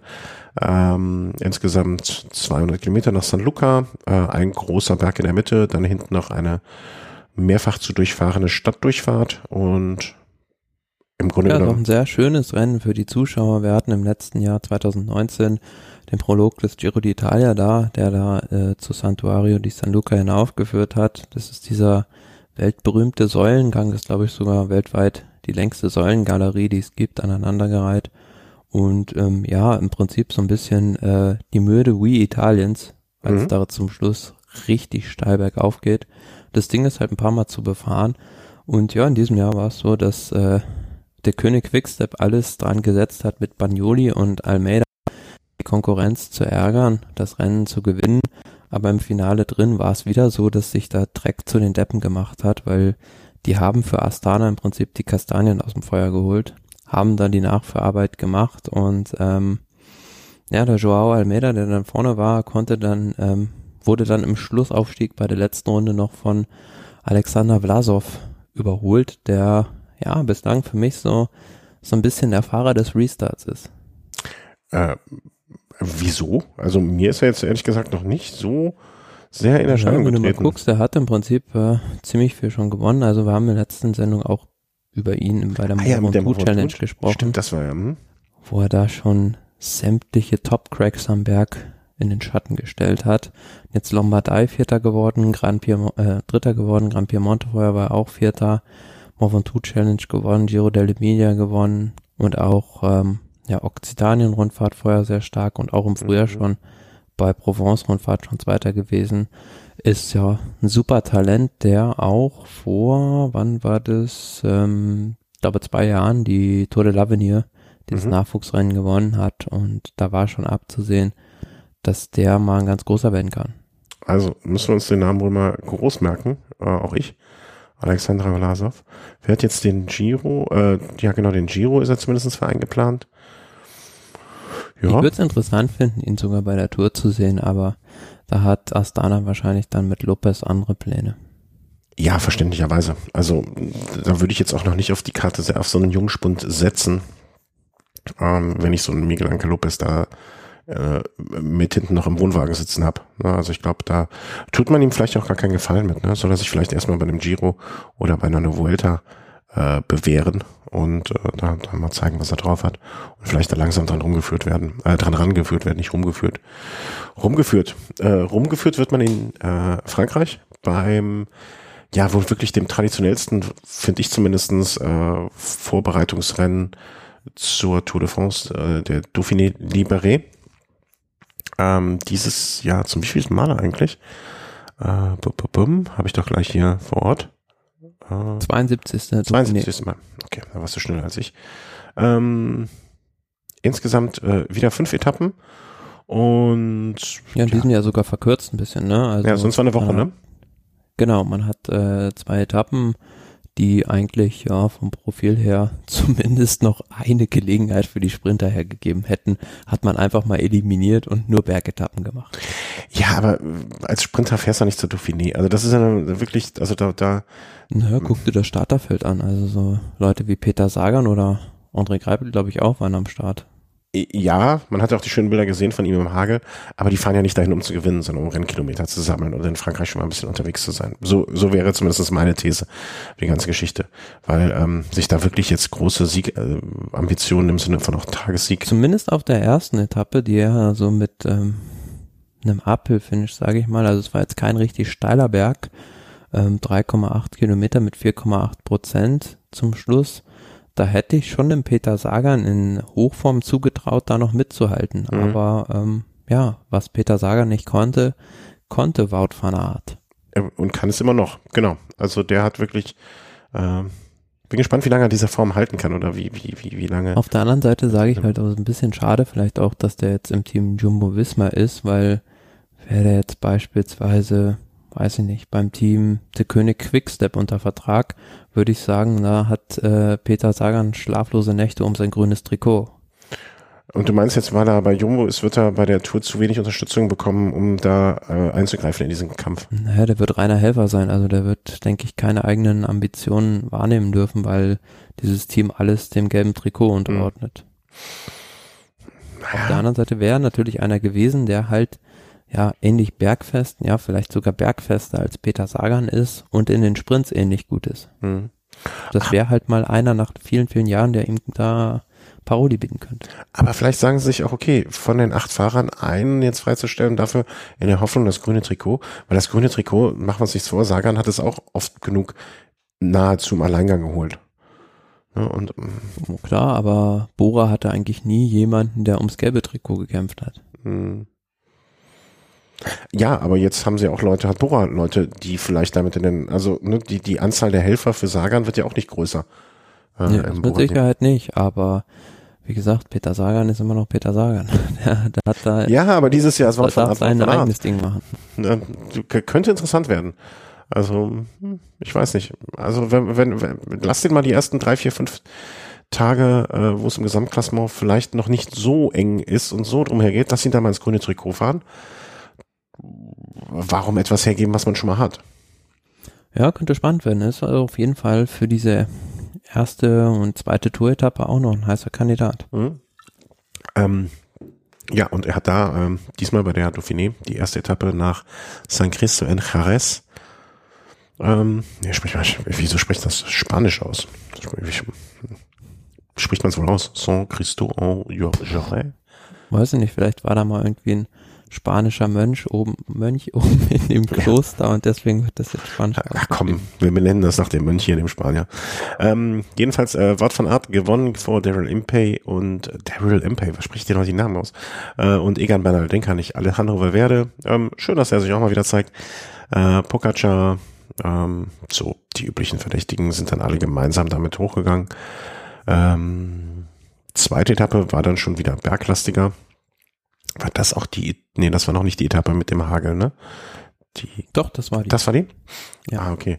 Schöne, schöne Bilder gesehen. Also von Fahrern, die wirklich von oben bis unten äh, Hämatome am Rücken hatten, weil er mal richtig ist auf sie niedergepresst ja, und hat. Toni Martin, da hatte irgendwie so ein, wie soll man sagen, so ein äh, Schwimmbrett oder sowas, was er sich dann auf den Rücken geklemmt hatte, damit er nicht durchlöchert wird. Ach so, diese, diese Schwimmhilfen, äh, wo man, wo man sozusagen nur den Beinschlag trainieren kann. Nee, also so, äh, gibt doch diese Schwimmbretter, wo Leute drauf schwimmen lernen, also diese gelben Teile. Ja, ja, genau, das meine ich, ne? Wo man so langgestreckt die Arme hält, ne? Und das Ding. Ich frage mich nur, wo hat er das herbekommen? Also hat er das immer im Handgepäck dabei, weil er nicht richtig schwimmt? ich glaube, der hat das von irgendjemandem bekommen am Streckenrand und äh, war dann da quasi wie so eine Schildkröte unterm Panzer. Ja, ich finde noch geil, kannst du dich noch an diese riesigen Hände erinnern mit dem Fragezeichen von irgendeinem französischen Supermarkt? So ein Ding hinten im Rücken wäre auch ganz geil, wo so ein Daumen rausguckt, dann noch so ein Zeigefinger. Das wäre gut gewesen, ja klar. So, genug Alberleiten hier. Es ähm, gab mal eine ähnliche Etappe auch bei der Tour des Wist, glaube ich, 2007 oder 2008, äh, mit einem ähnlichen, also starken Hagelschauer. Und da hat sich Markus Burkhardt mal in einer Hundehütte versteckt. Ja, das, äh, das dem Vorbild bist du auch mal gefolgt dann später, oder? Äh, ich? Ja. Ich habe mich noch nie in einer Hunde. Doch, du hast dich mal irgendwo versteckt irgendwo drin. Das weiß ich noch, als es so ein Unwetter war. Da warst du in irgendeinem Rennen und da hast du dich auch in so einer Hütte versteckt oder so. Weiß ich, oder habe ich das geträumt? Ich kann drauf wetten. Naja. Wahrscheinlich hast du irgendwo dein Wettgeld versteckt. ähm, Primoz Roglic vor Thibaut Pinot, vor Emanuel Buchmann erfreulich, vor Guillaume Martin, äh, Naro Quintana, Miguel Angel Lopez und so weiter. So ist die Etappe hoch verlaufen. Die Details jetzt von Thomas. Ja, also es war auf der Etappe so der erste Schlagabtausch der waren ja alle Topstars für die Tour im Prinzip im Start. Mhm. Der Topstars für die Tour und äh, ganz erstaunlich fand ich dann, dass Emanuel Buchmann der erste war, der da mal so drei Kilometer vor Ziel attackiert hat und dann, ja, Primus Roglic die ganze Zeit sehr souverän und den Konter von ihm konnte halt keiner mitfahren und ja, hat es am Ende sehr, sehr souverän gewonnen. Schauen wir uns, schauen wir, werfen wir einen Blick auf die Ineos an diesem Tag mit Bernal, Gerard Thomas und Chris Froome in drei mögliche Aspiranten für die zwei Tourplätze. Da ist es relativ eindeutig ausgegangen. Ja klar, also Egan Bernal ist momentan da die unumstrittene Nummer eins, ja. der Rest muss für ihn arbeiten. Ja. Und ähm, das hat Gerard Thomas zumindest auf dem Papier besser gemacht als Chris Froome. Zumindest ist er noch weiter vorne länger hätte, konnte länger mithalten. Ähm, was Chris Froome würde jetzt bedeuten, entweder, ähm, dass er früher sich schon verschlissen hat, was irgendwie, also ich kann mir immer noch nicht vorstellen, dass er der zweite Helfer wird von den beiden. Ähm, Auf der anderen Seite gibt es auch verschiedene Theorien zu der zum Verhalten von Team Ineos bei der Dauphiné jetzt. Also gibt halt so das Offensichtliche, wo man halt sagt, die können noch nicht mithalten oder sind nicht so gut in diesem Jahr wie das Team Jumbo Visma. Und dann gibt es eine zweite Theorie, die besagt, dass die da nur trainiert haben und halt nicht in den roten Bereich gegangen sind. Mhm, okay. Und wow. dann halt ähm, speziell den Formaufbau jetzt äh, genau punktuell auf die Tour ausgerichtet mhm. haben. Wenn das so wäre, dann würde ich mir aber wirklich anstelle von jedem anderen Fahrer ernsthaft Sorgen machen, was Bernal dann noch aus dem Hut zaubern kann, wenn er noch nicht in den roten Bereich geht. Ja, aber auf der anderen Seite ist es natürlich auch sehr mysteriös oder meiner Meinung nach eine Nebelkerze, die der Team Ineos gezündet hat. Später ist dann ja Bernal nach der vierten Etappe ausgestiegen und ähm, hat dann aber am gleichen Tag nach seiner Aufgabe irgendwie 200 Kilometer trainiert. Ähm, da hat man, denke ich, äh, umgeswitcht. Einfach hat man einen Vorwand gesucht, um ihn aus dem Rennen zu nehmen mit diesen Rückenproblemen, weil wenn du halt 200 Kilometer trainierst und auch heute war bei einer Rekognoszierung einer Touretappe dabei, kann es ihm nicht so schlecht gehen. Also mhm. ich denke, vielleicht, vielleicht hat man da gemerkt, er ist einfach noch nicht auf dem Niveau, wo er vielleicht schon sein sollte und da tut es ihm dann jetzt einfach besser, ein paar harte Trainingskilometer noch äh, zu sammeln, wo ich die Belastung eher steuern kann als im Rennbetrieb. Ja, andererseits denke ich mir immer, weißt du, wenn, wenn ich jetzt mir mal die fünfte Etappe angucke, ähm, was, was war das hier gleich? Wenn, ob er jetzt 200 Kilometer, klar, du hast, du hättest natürlich jetzt immer, muss man auch sehen, in so einem Rennbetrieb, vielleicht das Risiko eines, eines Sturzes, ne? Aber wenn du diese 100, diese 142, sagen wir mal 150 Kilometer, die Sepp Kuss am Ende von Team Jumbo Wismar gewonnen hat, das war ja jetzt auch keine easy Etappe. Ne? Das war jetzt nicht äh, irgendwie mal na, also das nachmittags eine kleine Runde drehen. Ähm, klar hätte man, kann man da das Training nicht so steuern, wie du es jetzt im Alleingang machen kannst, ne? Wo er wirklich dann äh, auf die Sekunde und Punkt genau trainieren kann. Aber diese 150 Kilometer wären ja jetzt auch nicht äh, Spaß gewesen. Und wenn er dann hinterher noch mal ein paar Kilometer dranhängen möchte, hätte er das auch machen können. Also das finde ich schon, also es gibt immer mehr so Punkte, wo auch meine wirklich tiefe Sympathie für dieses Team, ich sage nicht das Team Ineos, ähm, äh, sondern, sondern für dieses, für, für die Wurzeln des Teams, sagen wir es mal so, ähm, immer mehr leiden irgendwo. Also vielleicht könnte dieses Jahr bei mir mal der Umschwung zu einem neuen Team kommen. Mhm. Ja, aber wer so ein bisschen die Vorbereitung jetzt während der Corona-Phase von Bernal verfolgt hat, hat gesehen, dass der sehr, sehr viele unheimlich lange Ein Grundlageneinheiten trainiert hat. Und ähm, das ist kein Wunder, dass er jetzt da noch nicht mit den Allerbesten mithalten kann, weil ihm einfach dann noch so ein bisschen die Spritzigkeit und die Belastungshärte einfach fehlt. Und ich denke, er hat da auch noch Luft nach oben, das wird noch kommen und von daher sehe ich das jetzt nicht so schlecht bei ihm, wie es äh, andere schon sehen. Und meine These ist sowieso für die Tour, das Empire wird zurückschlagen. Ja, kann ich mir noch gut vorstellen und ich sehe das auch noch nicht so eng. Ne? Wie oft haben wir es gesehen, dass die wirklich mit 80 Prozent oder so ihrer wirklich endgültigen Form dann in die Tour reingegangen sind und dann am Ende, ne, dass der Form Auf der anderen Seite hast du jetzt natürlich einen Primus Roglic, der alles kurz und klein fährt und wo du sagst, ja, wenn der die Form bei der Tour de France hat, wird ihn niemand schlagen können. Also das ist einfach auch, denke ich, so. Wenn er das drei Wochen bei der Tour durchziehen kann, dann ja, wird es ganz, ganz schwierig, irgendwo den Hebel anzusetzen, um den zu knacken. Aber er hat eine Historie, was halt so äh, zu früh in Form ja. sein angeht. Also hat man beim letzten Giro gesehen, als er dann auch hinten raus in der dritten Woche da doch ganz schön in den Seilen hing. Genau, das meine ich auch. Das muss er erst zeigen. Also da und da hat äh, Team Ineos einfach mit dem, was sie an Erfahrung mit sich bringen, der Steuerung, mit Belastung und so weiter. Genau, sie haben einfach viel größere Erfahrungswerte, wie du ja. schon sagst, als das Team Jumbo Visma, die jetzt auch noch nicht so lange auf Grand Touren fahren. Ja. Und ähm, einfach dann auch vielleicht die Ruhe, äh, ne, da gehört ja auch eine gewisse Ruhe und das Selbstvertrauen in die eigenen Fähigkeiten, äh, auch von Trainerseite meine ich das ähm, dazu und nicht jetzt irgendwelche hektischen Aktionen. Deswegen bin ich dabei, Bernal, wenn das wirklich so wäre, dass sie jetzt mit ihm da hektisch äh, ihn aus dem Team nehmen, damit er nochmal 200 Kilometer fahren kann. Das passt so, finde ich, gar nicht dazu. Ne? Diese Ruhe und dieses Selbstbewusstsein in Bezug auf die eigene Methodik. Ähm, naja, sind wir gespannt. Zum Glück sind es ja nur noch zwei Wochen. Ähm, wo waren wir jetzt stehen geblieben? Bei welcher Etappe eigentlich? Nach Etappe 2, ja. Nach Etappe 2. Etappe 3 war dann äh, die Etappe über den Col de la Madeleine mhm. nach Saint-Martin de Belleville, äh, 157 Kilometer. Ja, das war am Ende eine ganz, ganz knappe Geschichte für die Ausreißer zugunsten der Ausreißer oder besser gesagt des, des Ausreißers.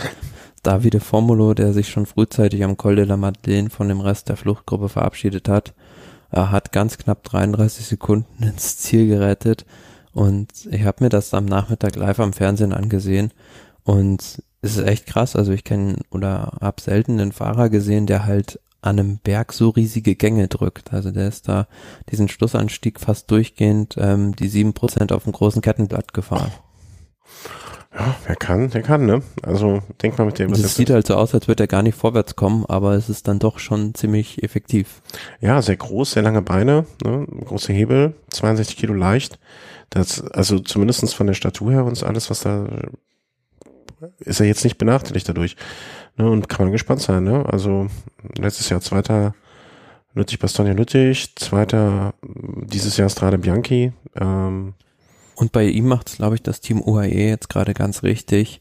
Die legen halt den Fokus bei ihm auf die Klassiker und nicht wie früher, als man bei Bora teilweise dann auch krampfhaft versucht hat, mit Formula auf einen Grand Tour zu fahren, ist vielleicht eher nicht so sein Metier, sondern seins sind halt die Klassiker Lüttich, Bastogne Lüttich, Lombardei-Rundfahrt mhm. gehört auch dazu, also die richtig schweren Eintagesrennen kann er besser oder auch mal so eine Etappe abschießen, als jetzt bei einer großen Rundfahrt auf Gesamtwertung fahren. Ja, genau. Da hat er jetzt äh, mittlerweile auf dem Papier stehen, einmal Neunter, zweimal Zehnter äh, bei Vuelta beziehungsweise Giro. Ja, vielleicht ist er, ist da einfach mal in jungen Jahren, das kann man ja auch mal sagen, eine Fehleinschätzung betrieben worden, ne? Hat man einfach gesagt. Das ist vielleicht einer dafür und das war es einfach nicht der Fall. Ähm, gutes Beispiel dafür vielleicht, wie, wie sowas passieren kann und dass man vielleicht auch mal so, ein, so eine Sache überdenken muss. Ähm, vierte Etappe, aus deutscher Sicht ein wirklich, ja, ganz hervorragender Tag, denn ähm, der erste große World Tour Sieg, glaube ich sogar, äh, für Lennart Kemner mit 23 Jahren. Ja, ich glaube gar der erste Sieg bei den Profis. Ähm, das sogar? Ja, ja, stimmt, wenn ich das sehe. Genau. Ich dachte jetzt große, ja. Ja, Glückwunsch, genau, Lennart. Sein erster Profisieg und den, ja, hat er nicht gegen irgendwelche Konkurrenz gewonnen, sondern aus der Ausreißergruppe, in der er drin steckte. Da hat er halt einfach mal einen Alaphilippe kaputt gefahren. Und auch so Leute wie David de la Cruz sind ja jetzt keine Laufkundschaft oder Kwiatkowski beispielsweise. Das sind schon Weltklassefahrer, die er da an dem Schlussanstieg mhm. abgehängt hat und auch noch mit einem guten Vorsprung ins Ziel gekommen ist und ja, hat jetzt äh, den, den Durchbruch, finde ich, in diesem Jahr so richtig dann auch beim Team Bora geschafft. Beim letzten Jahr hat, ja, hat man ja schon gesehen, bei Team Sunweb, auch schon bei der Tour de France, ja, dass er einer ist, der sich auch in Richtung große Rundfahrten entwickeln kann, weil was mir bei ihm unheimlich imponiert, ist diese Regenerationsfähigkeit. Mhm. Also der fährt jeden Tag auf einem sehr hohen Niveau und hohe Belastungen machen ihm im Verhältnis zu anderen Fahrern relativ wenig aus und kann sich sehr, sehr gut erholen. Er ist einfach ist vielleicht in der Spitze nicht der explosivste und nicht der, der stärkste Bergfahrer, aber über der Distanz von drei Wochen gesehen her hat er da überragende Voraussetzungen. Mhm. Und ähm, ich, das ist auch vielleicht so ein Beispiel, ich er war ja bei Team Sunweb jetzt kein schlechterer Fahrer, aber das vielleicht manchmal auch so ein Wechsel von Gewohnheiten und alles für einen Fahrer auch durchaus gut sein kann, was nicht heißt, dass das Team Sunweb ihn jetzt nicht gut getan hat, aber ähm, dass einfach manchmal ein Wechsel des Umfeldes nötig sein kann, nicht muss, aber kann. Und ne, also hier Dritter der Vuelta Ciclista, der Mus, die Murcia-Rundfahrt, ähm, siebter Algarve-Rundfahrt. War auch äh, bei der Burgos-Rundfahrt schon Burgos. bei einer Bergankunft ganz vorne dabei. Ja, also kann ein gutes Jahr für ihn also werden. Kam jetzt, kam jetzt nicht aus dem Nichts und ja, wie gesagt, bei mir spielt halt der lokale Aspekt da noch ein bisschen mit rein. Freue mich besonders für ihn, weil er auch aus Fischerhude aus Niedersachsen kommt. Ja, also auch ein Fischkopf. Ähm, bin gespannt, was er bei der Tour jetzt da zeigen kann oder zeigen wird. Auf der anderen Seite war es natürlich äh, ein bitter süßer Sieg für das Team Boa an dem Tag. Äh, ist, was wir schon angesprochen haben, zum einen Max Schachmann mit dem Schlüsselbeinbruch bei der Lombardei-Rundfahrt ähm, hat es den da böse erwischt und auch auf dieser Etappe ja, musste Emanuel Buchmann dann das Rennen nach einem Sturz verlassen das war ähm, recht früh in der Etappe noch. Ich glaube beim Drittkategorieberg vom Col de Saravi, wenn ich mich nicht irre. Mhm. Ähm, ja, hat's so ziemlich viele Favoriten vom Rad geholt, weil da in dieser Abfahrt der Straßenbelag scheinbar einer World Tour Veranstaltung nicht würdig war, es viele Schlaglöcher gab. Ja, und es sind ganz viele Favoriten zu Sturz gekommen, unter anderem auch Emanuel Buchmann beispielsweise, der daraufhin ähm, die Rundfahrt beenden musste. Vom Team Jumbo Wismar hat es Steven Kreuzweg beispielsweise erwischt, den es noch schlimmer erwischt hat als Buchmann. Der hat äh, sich die Schulter, glaube ich, ausgekugelt. Und Buchmann hat halt, ähm, wie jetzt schon bekannt ist, ein recht starkes Hämatom. Also da weiß man jetzt aber auch noch nicht so genau hinsichtlich. Ich glaube, letzter Stand war schon, dass das noch was werden kann. Ja, dass es wohl was werden könnte, aber das ist halt auch so eine Sache. Also, so wie ich das verstanden habe, ist das halt im Rückenbereich beziehungsweise im Gesäßbereich. Und wenn du, Gesäß ist halt für einen Radfahrer elementar wichtig. Und wenn du da nicht richtig sitzen kannst, dann ist es halt immer dann die Frage, ob es dann mit einem Tour de France Start ähm, ja so sinnvoll ist. Und ähm, zumal ähm, das Team ja jetzt gesagt hat, sie fahren halt ins Höhenstrainingslager nochmal nach Livigno. Und wenn er da halt nicht mitfahren kann, dann verliert er vielleicht auch schon zu viel an Form. Also es äh, sieht zumindest für einen Tour de France Start Stand jetzt, sagen wir mal so, am Dienstagabend nicht so schlecht aus, aber ob das Ganze dann noch mit den Ambitionen gestartet werden kann, die man ähm, da eigentlich hat, ähm, ja, ist, ist fraglich. Ja. ja, muss man jetzt schauen. Ne? Also man, wie gesagt, heute ist äh, Tag der Aufzeichnung Dienstag. Äh, in, er hat also noch Mittwoch, Donnerstag, Freitag, er hat noch zehn Tage. Kann noch viel passieren, ähm, muss nicht viel passieren, warten wir mal ab. Ne? Mühlberger ist, glaube ich, auch noch mitgestürzt. Ne? Da, das genau, Gregor Mühlberger hat es da auch noch erwischt, ähm, der aber, soweit ich weiß, auch keinen Bruch zumindest davon getragen hat. Andere Fahrer, die es da auch noch mit erwischt hat, beispielsweise Primus Roglic, das prominenteste Sturzopfer, der ist dann die Etappe ja noch zu Ende gefahren, ist dann am nächsten Tag ausgestiegen.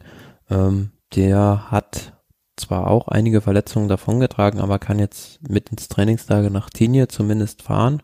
Um, Thibaut Pinot beispielsweise hat es auch erwischt, der hat äh, Rückenprobleme jetzt und ja, Egan Bernal hat es am Prinzip am schlausten angestellt, äh, der ist nämlich gar nicht gestartet an dem Tag. Ja, ja, manchmal, manchmal auch mal Sachen aus Versehen, richtig. Ähm, und da ähm, Roglic an dem Tag dann ausgestiegen ist, eine Sekunde kurz, hat dann am nächsten Tag einfach mal ähm, der nicht Kapitän oder der sonst als Helfer einsortierte Sepp Kuss von Team Jumbo sich gedacht, ach, wenn ich jetzt nicht mehr arbeiten muss, dann gewinne ich doch einfach. Was ja auch irgendwie so für Mannschaftsmoral spricht und dass man dann einfach einen Mann aus der zweiten Reihe sagt, okay, dann mach mal. Und äh, der schießt es dann auch einfach mal direkt ab und holt sich an dem Tag die Etappe. Ähm, nicht schlechter Specht, so in der Team. Generell muss man sagen, also beim Team Jumbo Wismar, diese Breite in der Mannschaftsstärke auch in den Bergen in diesem Jahr oder nach dem Restart ist einfach beeindruckend, weil die haben halt einfach einen George Bennett, der jetzt äh, da sowas wie Gran Piemonte gewinnt und einen Sepp Kuss zum Beispiel da noch, also der bei der Rundfahrt jetzt fand ich der stärkste Helfer, also der stärkste Fahrer bei Jumbo Visma neben Primus Roglic war, muss man so sagen, und ähm, hatte an dem Tag freie Fahrt und hat aus der aus einer spät gebildeten Spitzengruppe heraus das, äh, die Etappe gewonnen. Aber was noch viel spannender war, war der Tag, der Kampf um den Gesamtsieg an dem Tag, weil so also äh, ja durcheinander und äh, dramatisch ging es eigentlich bei einem Dauphiné-Finale jetzt selten zu. Also klar, die letzten Jahre hatten wir auch schon oft Überraschungen an den letzten Tagen, aber so wie das da hin und her gegangen ist, dass äh, so viel Anarchie, sage ich jetzt mal im positiven Sinne, erlebt man doch im Radsport selten. Also Thibaut Pinot, der hatte dazwischen drin die ganze Zeit das äh, virtuell das äh, Liedertrikot und dann ist dann irgendwann eine Gruppe mit Martinez weggefahren. Dann ging es immer um zehn Sekunden hin und her und dann sah es wieder so aus, als könnte es Pinot zurückholen. Aber am Ende hat es dann doch äh, ganz knapp dafür Daniel Felipe Martinez von EF Education gereicht zum Gesamtsieg, was man, also den hatte jetzt vor der Rundfahrt mit Sicherheit hatten die wenigsten den nur mhm. auf dem Zettel. Ich hatte ihn natürlich auf dem Zettel aufgrund des Covadonga-Buchs über den kolumbianischen Radsport, äh, wo ich äh, schon mal drauf geguckt habe und ähm, ja, ganz sympathischer Fahrer fürs Team Education First Cannondale. Ähm, wobei ich damit nicht sagen wollte, dass ich jetzt äh, auf ihn getippt hätte als Sieger. Ähm, aber holt sich an das gelbe Trikot, das weiße Trikot des Jugend, äh, besten Jugendwertung. Ja, ein schöner Fahrer, also stetige Entwicklung äh, bei ihm. Ähm, was hat er bis jetzt gemacht? Ja, und für das Team freut es einen natürlich auch besonders, weil die ja also mit geringem Budget da wirklich sehr, sehr gute Arbeit machen, muss man ja schon mal so sagen. Ja, also ich bin so langsam, könnte das für mich so auch vom Herzen her das Nachfolgeteam, äh, also das mit der mit der Pole Position im Herzen werden, äh, das Education First. Meine damalige ähm, wie soll man sagen, meine noch im Tiefen mittlerweile mehr verborgene, aber immer noch latent vorhandene Zuneigung zu deren Bekleidungsausstatter gibt's noch. Ähm, Tom, also Wouters mit äh, seiner Biografie, der ja dahinter steht, auch.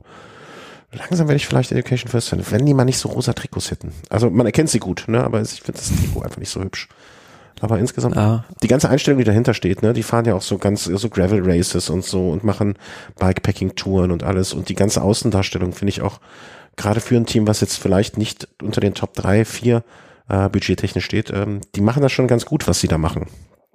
Die mit der internationalen Ausrichtung auch und so weiter und so fort.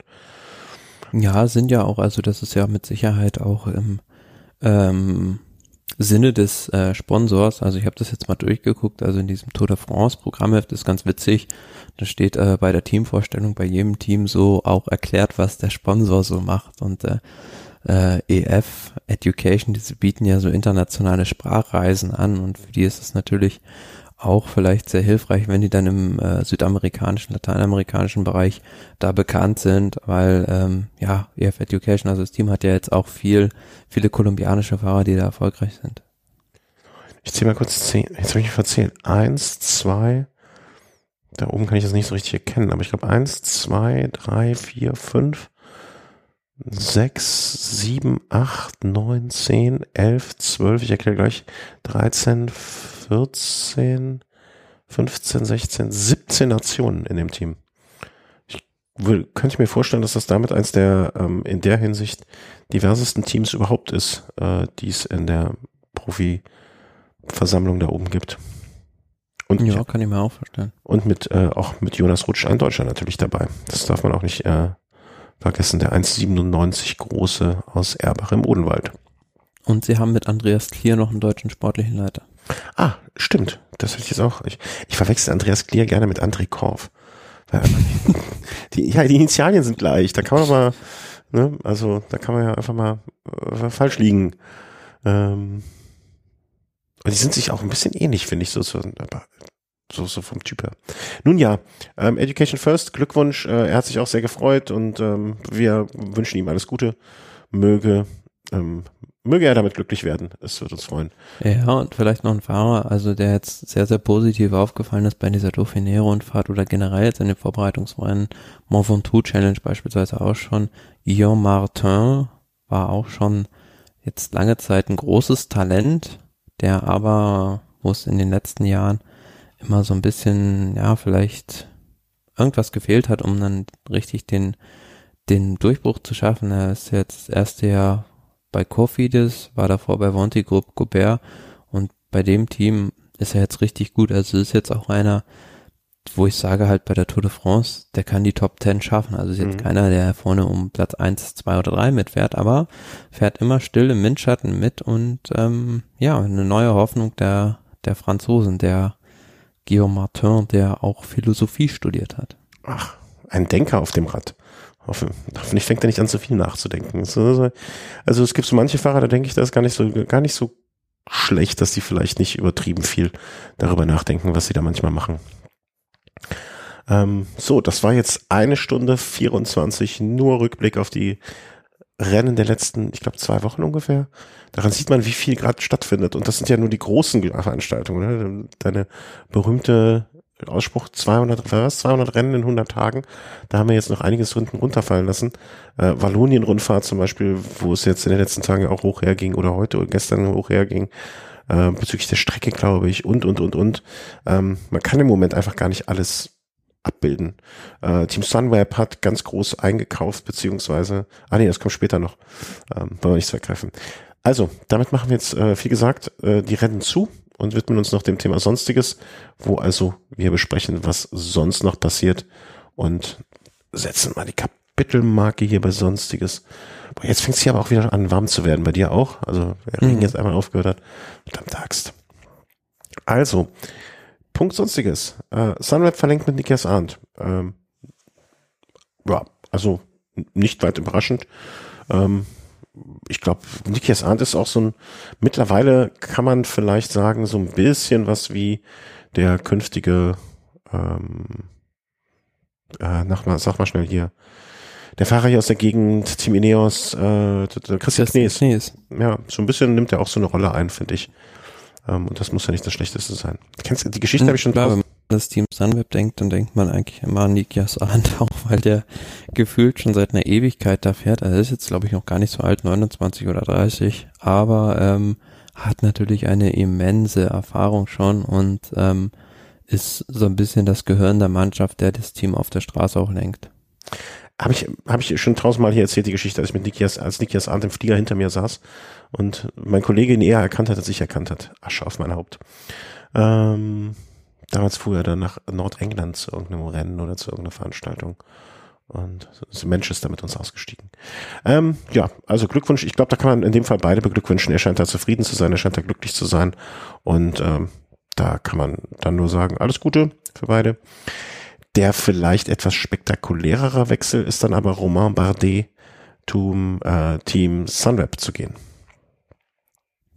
Ja, die hatten ja nach dem Abgang von Tom Dumoulin keinen Fahrer mehr, der zumindest ganz, ganz vorne reinfahren kann bei den großen Landesrundfahrten und jetzt haben sie damit äh, Romain Bardet wieder einen neuen Star an Land gezogen und denke ich für beide Parteien ein sehr spannendes Projekt. Zum einen Team Sunweb haben da wieder einen, auf den sie in der Gesamtwertung bauen können, aber auch für Romain Bardet, den tut jetzt nach ganz, ganz, ganz vielen Jahren bei AG Dessert so ein Tapetenwechsel vielleicht mal gut. Hm.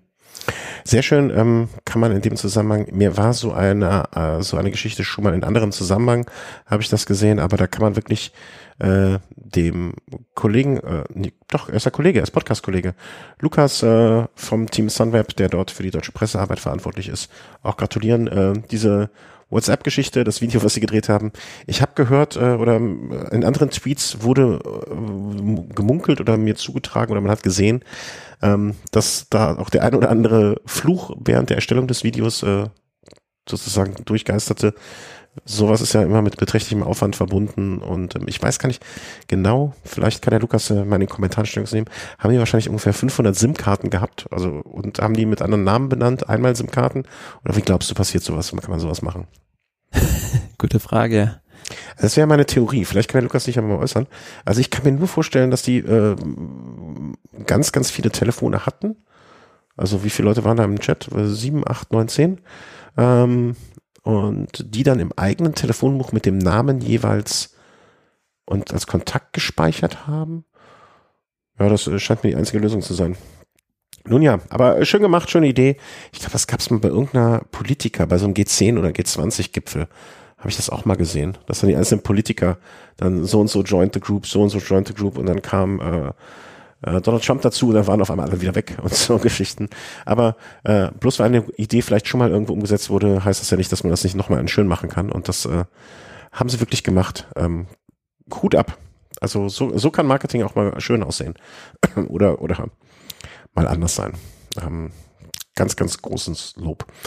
Ja, Bade äh, hat sich bei seinem alten Team bedankt ordentlich und ich glaube, das kann ihm auch mal ganz gut tun, dieser Wechsel zurück äh, oder weg von der französischen Komfortzone.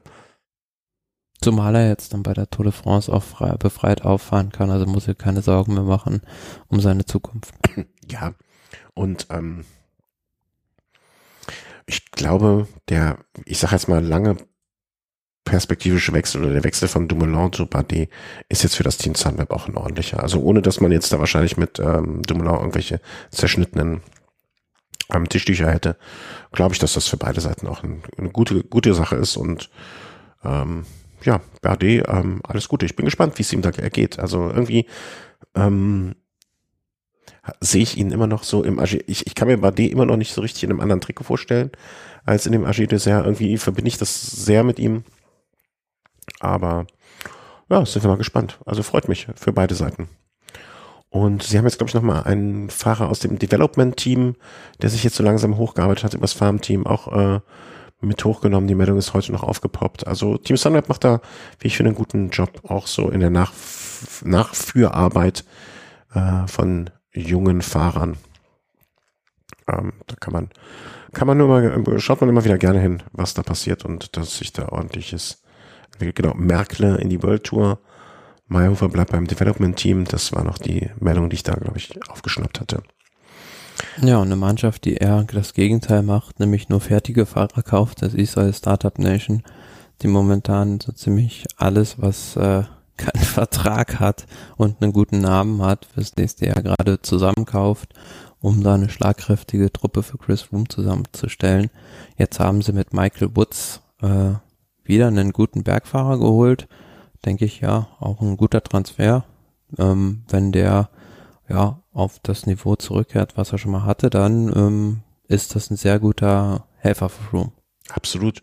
Und ähm, auch, ne, ich weiß nicht, ob das so englischsprachig, ob das jetzt nochmal für Froome eine Rolle spielt, aber schaden wird, wird es mit Sicherheit auch nicht. Ähm, da, so blöd es klingt, aber einen gleichsprachigen Fahrer, ne, oder zumindestens, dass man, dass es da keine Verständigungsschwierigkeiten äh, gibt, da an die Seite zu stellen. Und ähm, ja, also ich, ich frage mich, weißt du eigentlich, was hinter, ich weiß nicht, es hier schon besprochen haben, mit der Israel Startup Nation, also wo, wo das Geld daherkommt? Ja, von Sylvan Adams. Das ist ja ein kanadischer Milliardär, ist er, glaube ich, sogar. Ah, okay. Ja, das haben wir bis jetzt noch nicht so. Also das ist quasi ein Mäzen, der diese, der dieses Projekt dann finanziert. Ja, okay. Also wenn, wenn der jetzt nicht sein Geld mit Crack auf dem Schulhof verkauft, der Schlagaufen gemacht hat, dann wäre das mir. Wäre ja, das also der macht, glaube ich, relativ äh, seriöse Geschäfte. Also man kann es ja auch bei Wikipedia nachlesen äh, ist ein israelisch-kanadischer Unternehmer, Philanthrop und Radsportenthusiast. Ja, das klingt ja jetzt erstmal nicht schlecht. Ne? Also das klingt jetzt erstmal nicht so, als wäre er ganz böse. Äh, wenn ich mir nochmal hier der Unternehmer und Philanthrop wo viel Geld ist, da ist auch immer, immer irgendwo ist er also von über einer Milliarde geschätzt, 80er freiwilliger Arbeitseinsatz lernte er seine Frau kennen. Haha, das klingt schon nach sehr, sehr gut Mensch. Also im, im positiven Sinne, ne? das wird ja heutzutage leider Gottes ähm, immer äh, verachtend oder immer zusehends ähm, ähm, negativ benutzt, das Wort, was ich gar nicht so finde. Ja, Ehrenprofessor, Sylvan Adams sponserte den anschließend als verpatzt kritisierten Auftritt der Sängerin beim Madonna beim Eurovision Song Contest in Tel Aviv. also er ist, ne, doch nicht. War doch kein Philanthrop, dass er uns das angetan hat. Ähm, nee, aber Spaß nur. Ähm, soll Madonna noch singen, wo sie so. Habe ich heute ein schönes, ich habe heute ein schönes Bild von Madonna gesehen, aber das hatte ich hier nicht. Ähm, ja, okay, ne, dann kann er ja, also wenn er das Geld dafür ausgibt und wenn er dann die Fahrer alle kauft, pff, ja, der Kapitalismus äh, in jedem seiner guten und schlechten Gesichtern ist halt im Sport da, muss man sagen. Lieber so einen als äh, äh, andere Mäzen, die man schon gesehen hat. Ja, das stimmt wohl. Ähm, ja, Woods dann zu Froome und die machen es dann zusammen im kommenden Jahr. Bin ich sehr, sehr gespannt darauf, wie das verlaufen wird. Ähm, vielleicht auch noch eine Meldung am Rande, die haben wir gar nicht hier drin. Ähm, äh, hier, äh, wie heißt der nochmal? Der eine Fahrer, Chris war, glaube ich, Fan. Valverde, genau. Valverde, äh, denk jetzt so irgendwie schon mal drüber nach, Ende des nächsten Jahres das Rad dann doch in die Garage zu stellen. Ja, also auf gut Deutsch gesagt, er sagt einfach, er ist momentan zu schlecht, so dass er darüber nachdenkt, äh, Ende des nächsten Jahres vielleicht schon aufzuhören und ähm, dem scheint die Pause jetzt nicht so gut getan zu haben. Nee. Also der hat wahrscheinlich einmal, der hat den, den, den Motor, der sonst äh, immer und überall durchlief. Wenn der mal ins Stocken gerät, kommt er nicht wieder in den Tritt. Aber finde ich eine komische Ansage, muss ich gestehen. Also, weißt du, wenn ich jetzt merke, also wie alt ist es jetzt 40, oder? 40, Mhm. 30, 40. Ja, 40. Wenn ich mit 40 jetzt merke, okay, wir haben August 2020. Diese Saison wird nichts mehr. Ähm, dann nochmal die Motivation aufzubringen, über den Winter zu kommen, wenn, wenn er das hinkriegt, das pff, Hut ab. Ich hätte jetzt ehrlich, äh, ehrlich gedacht, wenn er sagt, okay, ey, das Jahr ist verkorkst, ich komme nicht mehr in Form, ich werde ich höre auf. Ich glaube, niemand wäre ihm böse gewesen, wenn er jetzt nochmal den Eifer aufbringt, sich da hoch zu motivieren, um im kommenden Jahr vielleicht nochmal bei einem Klassiker anzugreifen, vielleicht nochmal irgendwie eine Weltmeisterschaft zu versuchen. Olympia ist ja sein großes Ziel. Bitte? Olympia ist ja sein großes Ziel. Ja, ne, wenn er das nächstes Jahr nochmal in Angriff, also wenn er wirklich die komplette nächste Saison nur darauf ausrichtet, okay. Aber sich noch mal ein Jahr komplett zu quälen, wenn er jetzt sagt, ich komme nicht mehr richtig in Form, finde find ich, eine- finde ich eine hart, starke Ansage, aber wenn es auch wirklich so klappt, dann Vielleicht sagen, hadert er auch nur mit dem schlechten Start jetzt erstmal. Also ist er jetzt noch nicht so super viele Rennen gefahren. Ja, aber was ist Ursache und was ist Wirkung, ne? Also hadert er mit dem Start, weil er, weil er schlecht in Form ist und deswegen nicht das, die Ergebnisse kriegt, die er will?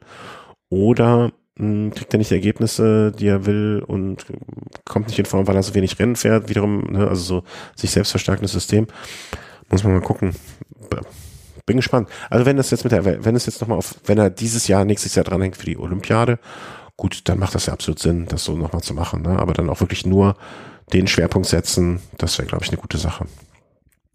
Und ähm, dann da reinzugehen. Und dann haben wir noch, äh, dass äh, AG Dessert natürlich das Bardet-Budget auf den Tisch legt und Van Avermaet und Bob Jungels dann äh, rüberholt. Ja, das ist jetzt so ersichtlich, dass die ähm, eine bisschen andere Strategie fahren.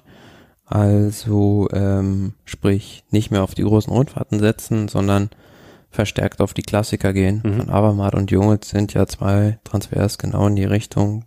Zwei super Leute für die Klassiker geholt. Und ähm, kann mir schon vorstellen, dass Patrick Lefebvre da Bob Jungels auch äh, ja sehr traurig ist, dass er ihn da verlässt, weil das äh, ein super starker Fahrer und eine Bank bei den Klassikern gewesen ist. Ja. Ja, und auch so ein verlässlicher Typ, ne? Also nicht so einer, der, der, der mal, mal ein Top-Ergebnis und dann wieder bei den nächsten drei Rennen überhaupt nichts hat, sondern der einfach jemand ist, der, der auf dessen Zuverlässigkeit ähm, du einfach bauen kannst. Und das, äh, ja, kann man im Team immer gebrauchen, ne? So ein Teamplayer, ähm, der beständig ist. Aber Ja, und zumal, also die haben ja wahrscheinlich dann noch ein bisschen mehr Budget jetzt, wo wir beim letzten Mal schon gesagt haben, dass da Citroën war's, Mhm. ähm, als Sponsor zusätzlich noch noch einsteigt und vielleicht haben die ja auch schon da ein Wörtchen mitgesprochen bei der zukünftigen Ausrichtung der Mannschaft. kann ich mir gut vorstellen, ja. Oder zumindestens gesagt, das fänden wir schön, wenn das und das passiert. Ja, auf jeden Fall. Ja, das wäre dann so unser Ritt durch die Geschichte. Mann, Mann, Mann. Muss auch zugeben, langsam werde ich aber ein bisschen müde. Äh, eine Stunde 40, jetzt knapp.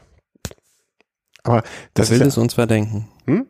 Wer will es uns verdenken? ja, es ist ja auch jetzt, äh, ne, das war ja, wir haben ja auch in, in den ersten Teil der Saison äh, ein bisschen schleifen lassen, ne? Weil war ja nicht. Äh, Nicht wir haben es schleifen Ja, ja. lassen, sondern Mutter Natur. Mutter Natur hat, hat uns, äh, ja, ne, also, Mit etwas bedacht, womit keiner rechnen konnte. genau.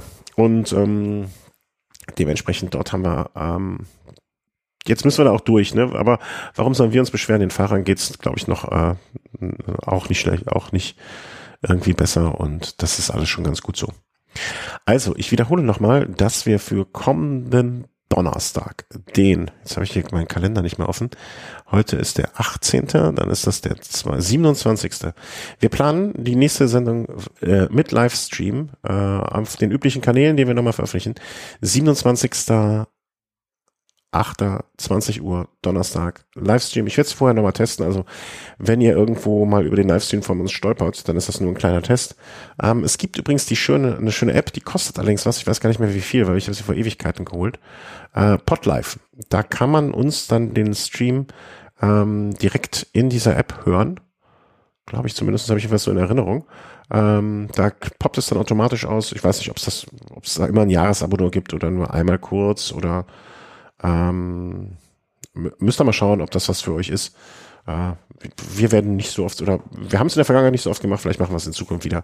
Müssen wir mal schauen. Aber das ist jetzt, denke ich, mal eine gute Gelegenheit, jetzt mal wieder aufstehen zu lassen. Und ähm, macht euch einen Knoten ins Taschentuch. Äh, ich werde noch genug, genug daran erinnern.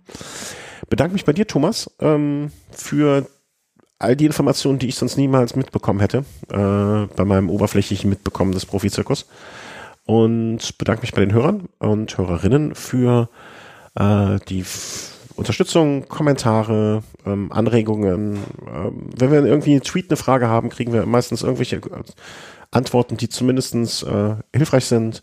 Äh, für jede Unterstützung, entweder via PayPal, wenn wir eine Spende bekommen haben. Wird, vielleicht mache ich das auch in der Live-Folge, dass ich mal wieder ein paar Spender vorlese.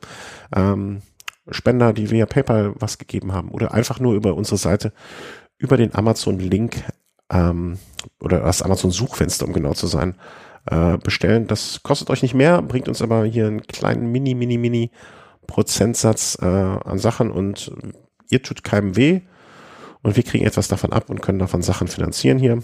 Ähm, geht einfach auf unsere Seite, will Home unterstützen, gibt es oben einen Reiter und dann, wenn ihr den Pop-Up-Blocker aus habt, gibt es ein Amazon-Suchfenster und wenn ihr da startet, eure Suche, euren Einkauf, kriegen wir etwas davon ab. Wie gesagt, es tut euch nicht weh, hilft uns. Äh, Daueraufträge, alles, alles, alles. Ich, ihr, ihr wisst das ja, ich sag's jedes Mal, weil ich es einfach höflich und ähm, der Höflichkeit mich, es gebietet die Höflichkeit, sich dazu bedanken. Dankeschön. Und macht es gut und bis nächsten Donnerstag. Tschüss. Tschüss.